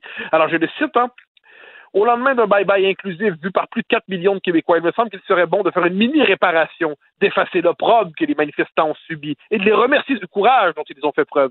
Alors merci à Marie-Louise Kraft, Elena Stoudley, Ricardo Lamour, Lucas Charles Rose, Michaela Harris et Elena Stoudley, et là il remercie d'autres. Là, on a envie de se dire à l'instant, est-ce qu'il se rappelle de ce qui s'est dit à ce moment-là? Est-ce qu'il se rappelle de la violence du propos? Et là, eh bien non, monsieur, et là, c'est vraiment, c'est le pro, c'est ceux qui sont familiers avec l'histoire des grands procès idéologiques reconnaîtront euh, reconnaîtront le procédé, c'est-à-dire c'est l'auto-accusation sur le mode pénitentiel et de la repentance. Oui, j'ai péché. Oui, j'ai moi aussi j'ai mal vu les choses. Moi aussi j'ai déjà fait des péchés idéologiques. Mais maintenant, je m'excuse à mes accusateurs. Je leur dis qu'ils avaient eu raison et j'espère ainsi être coopté parmi le circuit des éclairés, des woke, des réveillés, qui, eux, eux, se sont délivrés du péché fondamental de nos sociétés. C'est juste, ça devient exaspérant, cette espèce de manie pénitentielle, mais là, féliciter non pas des gens qui ont engagé un débat, non pas des gens qui ont débattu sereinement, mais qui insultaient, qui racialisaient, il y a de quoi se poser des questions. Betty Bonifaci, qui est à l'origine de Slave, qui a passé des années de sa vie à justement déterrer des chansons d'esclaves qu'on avait oubliées pour donner la voix à ces gens-là. Elle était traitée de façon odieuse, immonde, dégueulasse. Et je connais un ami à moi qui est ami avec Betty Bonifaci. Elle est démolie. Elle n'a plus de carrière. Elle a de la difficulté à travailler. Pourquoi? Parce qu'elle a commis le crime de vouloir nous faire entendre des chants euh, méconnus des esclaves c'est épouvantable la façon dont elle est traitée par ce milieu-là et que Émile Gaudreau, qui est un artiste euh, qui devrait s'en prendre au contraire à ceux qui veulent faire taire les gens, félicite cette gang de harceleurs-là. C'est à vomir. Ben, Vraiment. Comme tu dirais, on, ne fait pas de révolution sans casser des crânes ou sans casser des carrières. Et, et là, c'est un peu ce qu'on comprend. c'est un peu ce qu'on comprend à travers ça, c'est-à-dire bon, il faut, euh, il fallait que des gens y passent. Alors euh, Betty Bonifaci est une, un dommage collatéral, une victime secondaire. C'est, l'œuf sacrifié de l'omelette, hein, pour le dire comme ça. Et, et ce qui est assez, moi je me souviens du film qui avait été réalisé, du documentaire sur l'affaire Slave à Radio Canada, qui était sous le signe euh, de, de, de, on chantait les militants qui avaient euh, mené cette affaire. Je me souviens qu'il y avait à peu près que Lorraine Pintal qui tenait tête aux militants.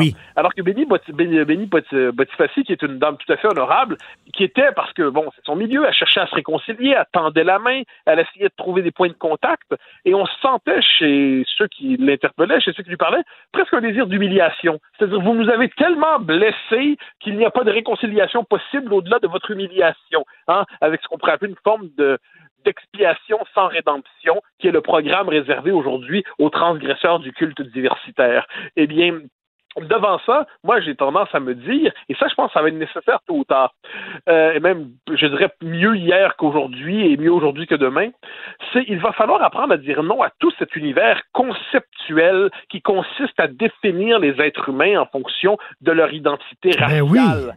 Parce, et ça, moi, je me rappelle, je participais à une conversation récemment, un, un échange, où on me disait, mais j'avais une émission, euh, j'avais un débat varié, j'avais une femme blanche, euh, euh, des, des, Noirs, euh, j'avais décidé ça. Ben oui, d'accord, mais on s'en, on s'en contrefiche en dernière instance. La question, c'est est-ce qu'il y a une diversité de points de vue, une diversité d'idées?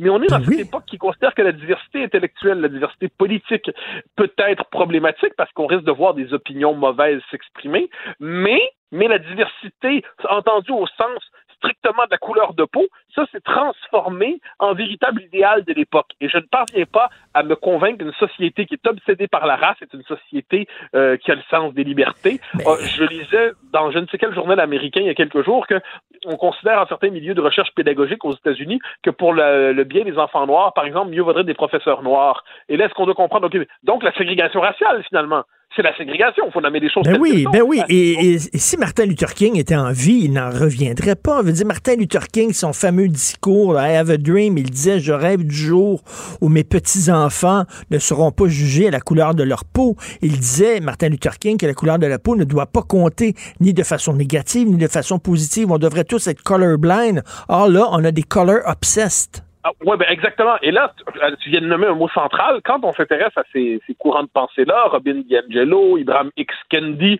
les principaux penseurs de ce que j'appelle l'antiracisme racialiste, hein, l'extrême gauche racialiste, ces penseurs-là nous disent que le colorblind, euh, on traduit en français sur le mode méchant, dire le daltonisme racial. C'est ne pas voir les couleurs. Donc, ce qu'ils nous disent, et ça c'est clair, là, il faut juste, faut décrypter ces affaires-là, c'est le genre de choses que je fais plus qu'à temps perdu, c'est qu'ils nous expliquent que finalement, être antiraciste aujourd'hui, c'est voir les couleurs. Et c'est d'abord voir et avant tout les couleurs, parce que la couleur de la peau serait partout. Et pour en arriver à une société délivrée de la race, il faudrait en arriver à passer par une société hyper consciente de la race. Et ça, c'est la même structure mentale que celle du socialiste qui disait que pour en arriver à une société sans État, il fallait passer par la dictature, il fallait passer par l'État tout-puissant. Eh bien, aujourd'hui, on nous dit que pour en arriver à une société qui un jour sera délivrée du poids des races, eh bien, ou du racisme, ou et de la, de la conscience raciale, il faut avoir une exacerbation de la conscience raciale. Et de ne pas voir les couleurs, c'est une forme euh, très grave de racisme. Ibrahim X. Kendi, le théoricien euh, majeur de l'antiracisme américain aujourd'hui, du pseudo-antiracisme, nous dit qu'il s'inquiète bien davantage des universalistes que des alt-right suprémacistes. Les alt-right, ils sont, tu sais, on les voit aller, là, ils sont un peu passés date, sont, euh, ils sont folkloriques, ils sont vieillots, ils sont caricaturaux. Mais les universalistes, ceux qui masquent derrière l'universel le privilège blanc, ceux qui masquent derrière l'universel la culture blanche, dit-il, eh bien, ceux-là, c'est les vrais ennemis. Alors, on est quand même dans un univers mental où l'antiracisme racialiste considère que l'universalisme, qui est un principe d'émancipation, est aujourd'hui le vrai visage du racisme.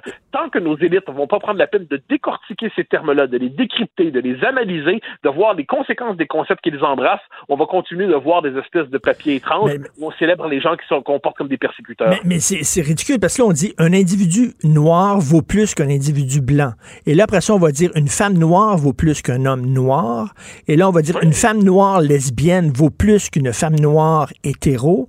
Et là, on va aller plus loin. Une femme noire lesbienne handicapée vaut plus qu'une femme noire Et- lesbienne normale. Je veux dire, c'est fou. queer et ainsi de suite vaut plus. Alors là, on est dans l'espèce de concurrence Alors c'est très particulier parce qu'on peut lire dans ces milieux-là des articles où là, il y a des querelles entre les différentes euh, chapelles, euh, les différentes tendances pour dire bon, mais quelle est l'identité qu'on doit privilégier au moment où nous en sommes? Et là, il y a une forme de course à, à ce qu'on pourrait appeler le, le statut de super minorité. Et là, on a envie de dire mais cette cette logique de, de compartimenter de manière identitaire, chacun dans une case de plus en plus étroite dans laquelle il finira par étouffer. Je veux dire, les gens se voient des communautés partout. Moi, ma communauté, puis là, on invente des acronymes de plus en plus euh, étranges. Euh, eh bien là, on, on a envie de dire devant tout cela, puis sans malveillance, on a envie de dire, vous auriez pas envie de retrouver la veine universaliste de la culture occidentale, Ben qui oui. permet aux gens, quels qu'ils soient, d'embrasser l'humaine condition. Ça ne veut pas dire que vous oubliez votre parcours, votre vie, ça ne veut pas dire que vous oubliez votre situation, c'est-à-dire que vous ne vous y enfermez pas. Or, les sociétés, mais là, ce qu'on décou- ce qu'on découvre en ce moment, enfin, je pense que ça fait un bout qu'on le sait, mais là, ça nous frappe au visage, c'est que l'universel s'ancrer dans une histoire, s'ancrer dans une culture, s'ancrer dans une expérience de civilisation. Et quand on a détruit la nation, l'État, la citoyenneté, la liberté d'expression, eh bien, on se rend compte finalement, c'est que le, besoin d'appartenance, il ne trouve plus satisfaction, donc il se replie dans les, euh, les identités communautaristes, et puis ça fait une société racialisée au possible. Autrement dit, qui refuse la nation, qui refuse le peuple, qui refuse la civilisation, n'embrasse pas finalement l'humanité désincarnée. Il retrouve la race, les communautarismes, et ça, c'est une société pas très agréable. En tout cas, merci d'avoir euh, pourfendu ce texte que je trouve ahurissant de Émile Gaudreau, qui par ailleurs, je trouve très sympathique, mais là-dessus, je trouve qu'il l'a échappé, comme on dit. Mais voilà, je ne doute pas que c'est un type d'un talent remarquable. J'ai vu certains de ses films. Mais pourquoi écrire un truc comme ça? Il Est-ce qu'il sait ce qu'il a fait? On pourrait retrouver la parole du Christ, pardonnez-leur, mon père, ils ne savent pas ce qu'ils font. Peut-être que c'est votre manière d'aborder ça. OK. Amen. Je te donne, je te donne la bénédiction. Hey woman! Hey woman, c'est vrai. Merci Mathieu. À demain. Bye. Mathieu journée, Bocoté. bye-bye.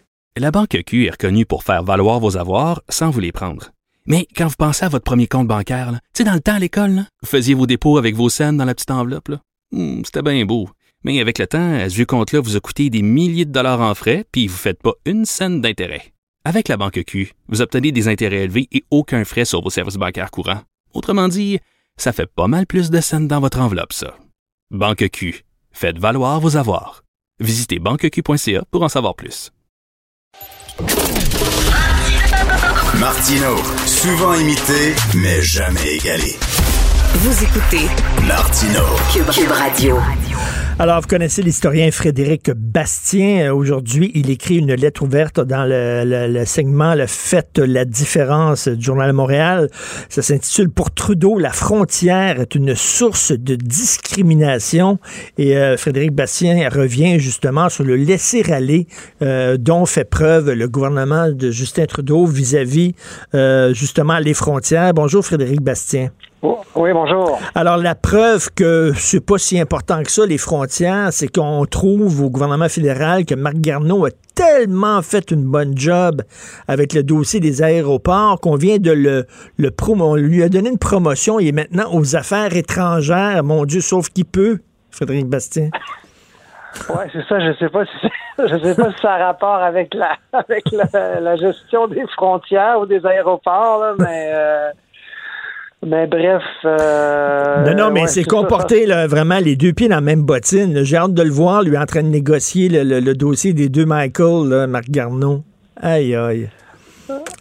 oui, effectivement, ouais.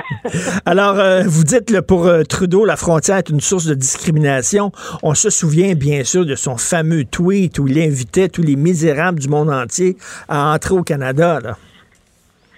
Oui, c'est ça. Alors, euh, il disait, on, on est ouvert à. Enfin, il faisait une espèce d'appel aux réfugiés en disant, on est ouvert à la diversité, euh, venez-vous-en.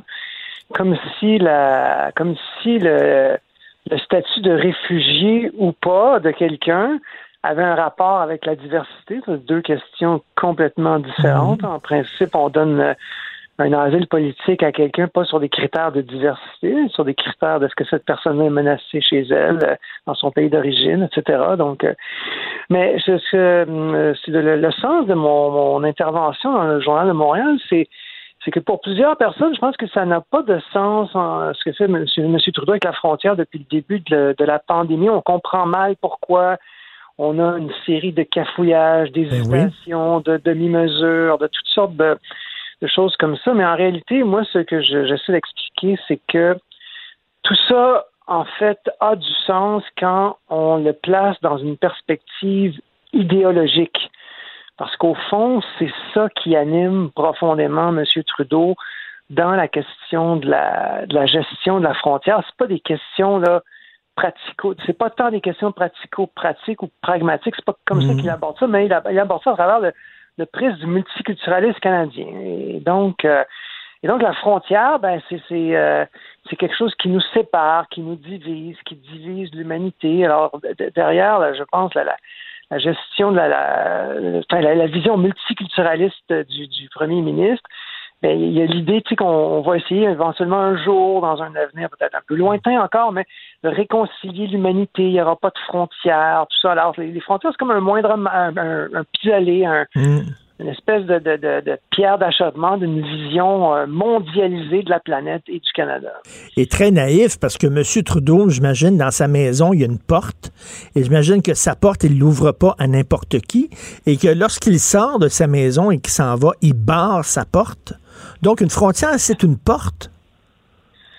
Oui, absolument. C'est une, vision, euh, une espèce de vision utopiste, hein, n'est-ce pas, qui, revient périodiquement dans l'histoire de, l'humanité. Alors, depuis quelques années, même, je dirais quelques décennies, on entend souvent des gens comme euh, qui, qui partagent l'idéologie de M. Trudeau dire euh, ben voilà, il faut euh, aujourd'hui c'est c'est euh, on, on est dans une période d'internationalisation, on est des on est des citoyens du monde. Je sais pas Ben ce que oui. ça veut dire être un citoyen du monde là, parce que j'ai jamais rencontré quelqu'un qui avait un passeport petits citoyens du monde. Non. Tu sais, Les, les frontières, c'est un peu accidentel, euh, c'est artificiel, tu sais, c'est des obstacles qui ne sont pas naturels. euh, euh, c'est pas ancré dans l'histoire, euh, c'est pas ancré dans la culture euh, des, des- des différentes euh, communautés, nations de la planète. Euh, donc, euh, et puis en plus de ça, il faut agir à l'échelle internationale, et puis il faut coopérer, etc. Alors là, arrive un moment comme la, la, la pandémie que nous vivons en ce moment, et ça, c'est évidemment, c'est un démenti pour la vision des multiculturalistes canadiens, des gens comme M. Trudeau, des gens qui ailleurs dans le monde en peuvent partager une vision euh, semblable. Ah, parce que là, il faut agir unilatéralement. Hein, on n'a pas le temps de se concerter, des décisions qui doivent être prises dans l'urgence. Il faut euh, agir évidemment au niveau de la frontière, donc euh, restreindre de, de façon Mhm. importante les, les mouvements euh, transfrontaliers. Il faut, il y a tout ça, il y a, l'intérêt national qui, qui, qui impose de prendre des décisions rapides, unilatérales. Et donc, évidemment, tout ça, ça vient contredire l'espèce de vision un peu kumbaya, comme vous dites vous-même parfois dans vos chroniques, la vision kumbaya du, du premier ministre. Euh, tout le monde est beau, tout le monde est gentil, on va s'entendre, on va se parler, on va, tu sais, on va. euh, donc, Et- et- euh, et- mais tout ça se tient. hein. Son tweet où il avait invité les misérables du monde entier à venir au Canada, euh, le temps qu'il a pris avant de fermer les frontières, euh, son entrevue au New York Times où il parlait du Canada comme étant le premier État post-national. Euh, mais tout ça se tient, comme vous dites, c'est une idéologie. Puis on pourrait ajouter à ça la décision de la CBC de donner euh, l'animation d'une émission d'affaires publiques aux heures de grande écoute à une femme qui est voilée. C'est aussi euh, sa vision, ça, de, de l'ouverture euh, à tout, à tout craint euh, de, de Justin Trudeau? Oui, c'est ça. Alors, il- on peut, on peut dire que d'une certaine façon, pour les, les tenants du multiculturalisme canadien, il y a une, il y a une, euh, une opération de dénationalisation qui se mène à l'intérieur du Canada, incluant du Québec, donc où il n'y a plus de culture de référence, où il n'y a plus aucune norme commune qui doit tenir. Et parallèlement à ça, ben, il y a une- un travail où on essaie d'amoindrir le plus possible la frontière, de, de, de, de renforcer l'immigration, euh, donc de, de, de faire en sorte que le Canada soit une espèce de, d'auberge espagnole ouvert à tous, hein, finalement. Et donc, pour- ça, ça va aller jusqu'à des choses aussi banales que toute les, les- les- l'absence de restrictions euh, auxquelles euh, n'ont pas fait face les voyageurs euh, qui voulaient aller dans le sud ou ailleurs euh, durant le, le temps des fêtes, entre autres. Tout ça, M. Trudeau euh, hé- hé- hésite parce que ça fait partie justement de, de ça, ça contredit son, son idéologie. Ça, ça demande une certaine euh, un esprit de décision au niveau euh, canadien, unilatéralement. On dit bang, vous n'allez pas voyager. Ou de la même façon, quand les gens reviennent, on les met pas en quarantaine euh, obligatoire dans un hôtel à leurs frais, comme ça se fait en Australie, par exemple, hein, parce que Ben oui. si vous allez euh, en Australie, ben voilà, euh, puis euh, vous allez avoir une vraie quarantaine en Corée du Sud également. Vous êtes tenu, vous avez une application sur votre téléphone, vous êtes tenu de rester deux semaines à l'hôtel, on prend votre température. Il y a, il y a des mesures extrêmement strictes qui s'appliquent aux voyageurs, alors que chez nous, évidemment, il n'y a aucun, aucun mécanisme de surveillance des voyageurs qui reviennent. Et, et comme vous dites souvent, ça démontre tout ça qu'il y a une incompatibilité entre la vision du vivre ensemble du Québec et la vision du Canada. Nous, on l'a vu avec l'histoire de- de- du chemin Roxham. Euh, les frontières, c'est important pour nous. Euh, les Québécois étaient parmi les premiers à dire il faut arrêter les vols internationaux. Euh, D'ailleurs, même la mairesse de Montréal, Valérie Plante, qui a envoyé une escouade là-bas à l'aéroport euh, Trudeau parce que justement le fédéral ne faisait rien pour dire aux gens de, faire une quarantaine. Euh, les dossiers identitaires, ça nous touche. Euh, euh, donc, on voit que c'est c'est deux visions incompatibles. Ben, ce, qui est, clair avec la vision de, M. Trudeau, elle nous, a, elle nous a fait très mal parce que vous regardez les pays dans le monde, dans les, on va juste garder les pays occidentaux, là, les pays dans le monde qui se sont mieux tirés de la, de la pandémie, dans les pays occidentaux, en fait, il n'y en a pas beaucoup, là. Il y a la Nouvelle-Zélande. Bon, évidemment, c'est une île, ils sont isolés, ça, c'est sûr que ça joue pour eux. Mais une, la première décision importante qu'a prise la première ministre, bon, évidemment, j'oublie son nom, de Nouvelle-Zélande, ça a été immédiatement, il n'y avait pas encore, il y avait très peu de cas encore en Nouvelle-Zélande au printemps dernier, là, vers- mars, et ils ont immédiatement fermé la frontière, mais elle a une vraie fermeture de la frontière. Et ça, ça fait en sorte, pas, pas seulement ça, mais ça fait partie de deux, trois décisions absolument cruciales qui font en sorte qu'aujourd'hui, à l'heure où on se parle, en Nouvelle-Zélande, les gens peuvent aller voir leur équipe de rugby euh, dans un match, dans un stade avec 50 000 personnes. La, la COVID euh, n'a pas euh, atteint ou très peu atteint la, la- la Nouvelle-Zélande et avec d'autres mesures, ils ont réussi à, à l'éradiquer. Là. Donc, euh, voilà. Ah, ben, Après les décennies là, de l'idéologie, le, le- le dogme de l'ouverture des frontières, citoyens du monde, mondialisation, s'il y a quelque chose qu'on a appris avec cette pandémie-là, c'est que l'État-nation est extrêmement important et plus pertinent que jamais. Ben oui, absolument. Et, euh, ça, ça, va, et ça, a toujours été, mais ça, ça, ça montre une fois de plus à quel point ça va le rester. Et alors, ceux qui rêvent d'un monde où, euh, voilà, euh, il n'y aura plus d'étonnation, mais je m'excuse, là, tu sais, c'est, euh, c'est, pas vrai. En ce moment, qui, qui s'occupe de, M. Trudeau est très bien placé pour le savoir, qui s'occupe d'obtenir des, vac- des vaccins pour le Canada, là? C'est pas l'OMS, là. C'est pas les Nations Unies, là. C'est le gouvernement fédéral et les autres pays, euh, avec leur gouvernement euh, na- national, eux aussi, là, négocient euh, euh, avec des compagnies privées, peut-être aussi négocient d'État à État. Je sais pas, il y a toutes sortes de dimensions, j'imagine, dans ces négociations, mais c'est c'est pas, euh, il n'y a pas de gouvernement mondial là, qui va nous amener le, le- le vaccin. Là. Alors, Ben non. Euh, voilà. Alors, euh, Non, non, puis j'ai hâte de voir comment la nouvelle animatrice euh, d'émission d'affaires publiques avec son hijab va traiter de la loi 21 lors de son émission d'affaires publiques. J'ai hâte de voir ça. Merci beaucoup, Frédéric. Ben oui, on, écou- on écoutera ça. Je, je- je vais lui demander qu'elle m'invite. ça serait excellent. J'invite les gens à lire euh, votre texte. Euh, merci beaucoup, Frédéric Bastien. Merci. Bonne journée. Merci, M. Martineau. Au plaisir. Au revoir. Mais ta question, euh, Richard, je sais pas pourquoi tu te la poses. Je l'ai lu ce matin, là. Euh, elle, va, elle va traiter, cette femme-là, euh, cette animatrice-là de CBC, de la même façon que toutes les autres animatrices l'ont fait à CBC et à oui. Radio-Canada. Elle va vomir là-dessus. Ben oui. Il n'y a, rien de nouveau. Par contre, bémol. Ils ont, CBC a quand même en nom Natacha Taf, euh, Fata, qui est une, la, fils de Tarek, la fille de Tarek Fata. Ah oui? Qui est, un, qui est une, une militante. Ouais, j'ai échangé une couple de fois avec elle. Euh, c'est une femme d'aplomb, là. Natacha Fata, c'est une femme qui a de l'aplomb, qui est à CBC, À la qui CBC. fait Canadian News Report et qui est vraiment très bonne et qui a le, le pouvoir des femmes à cœur. Puis, euh, puis elle en fait pas une, euh, sais, une mission. Là. Elle est pas toujours en train de, de se lancer à la conquête des droits. Non, non. C'est une femme qui se tient, qui est, qui est vraiment compétente, qui est très bonne, puis qui fait la job, puis qui est Tu à vois? CBC. Grâce à toi, je vais me coucher moins niaiseux ce soir. Et positif. Écoute, et positif. Po, po, po. Marc Garneau a tellement fait une bonne job aux Ben oui. aéroports. Ben, tellement ils ont donné une promotion. Ben, voyons.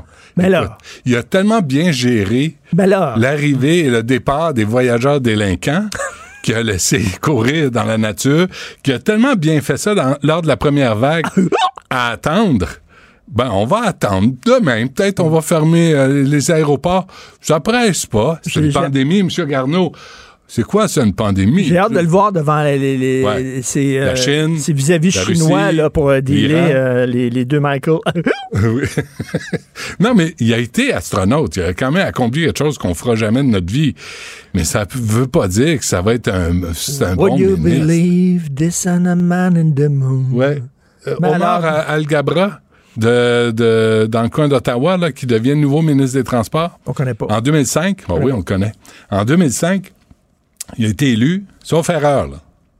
Sauf erreur. En 2005, lui ou quelqu'un de son entourage a crié euh, Allah Akbar, l'islam, c'est une victoire pour l'islam, la- sa, sa victoire au Parti libéral du Canada.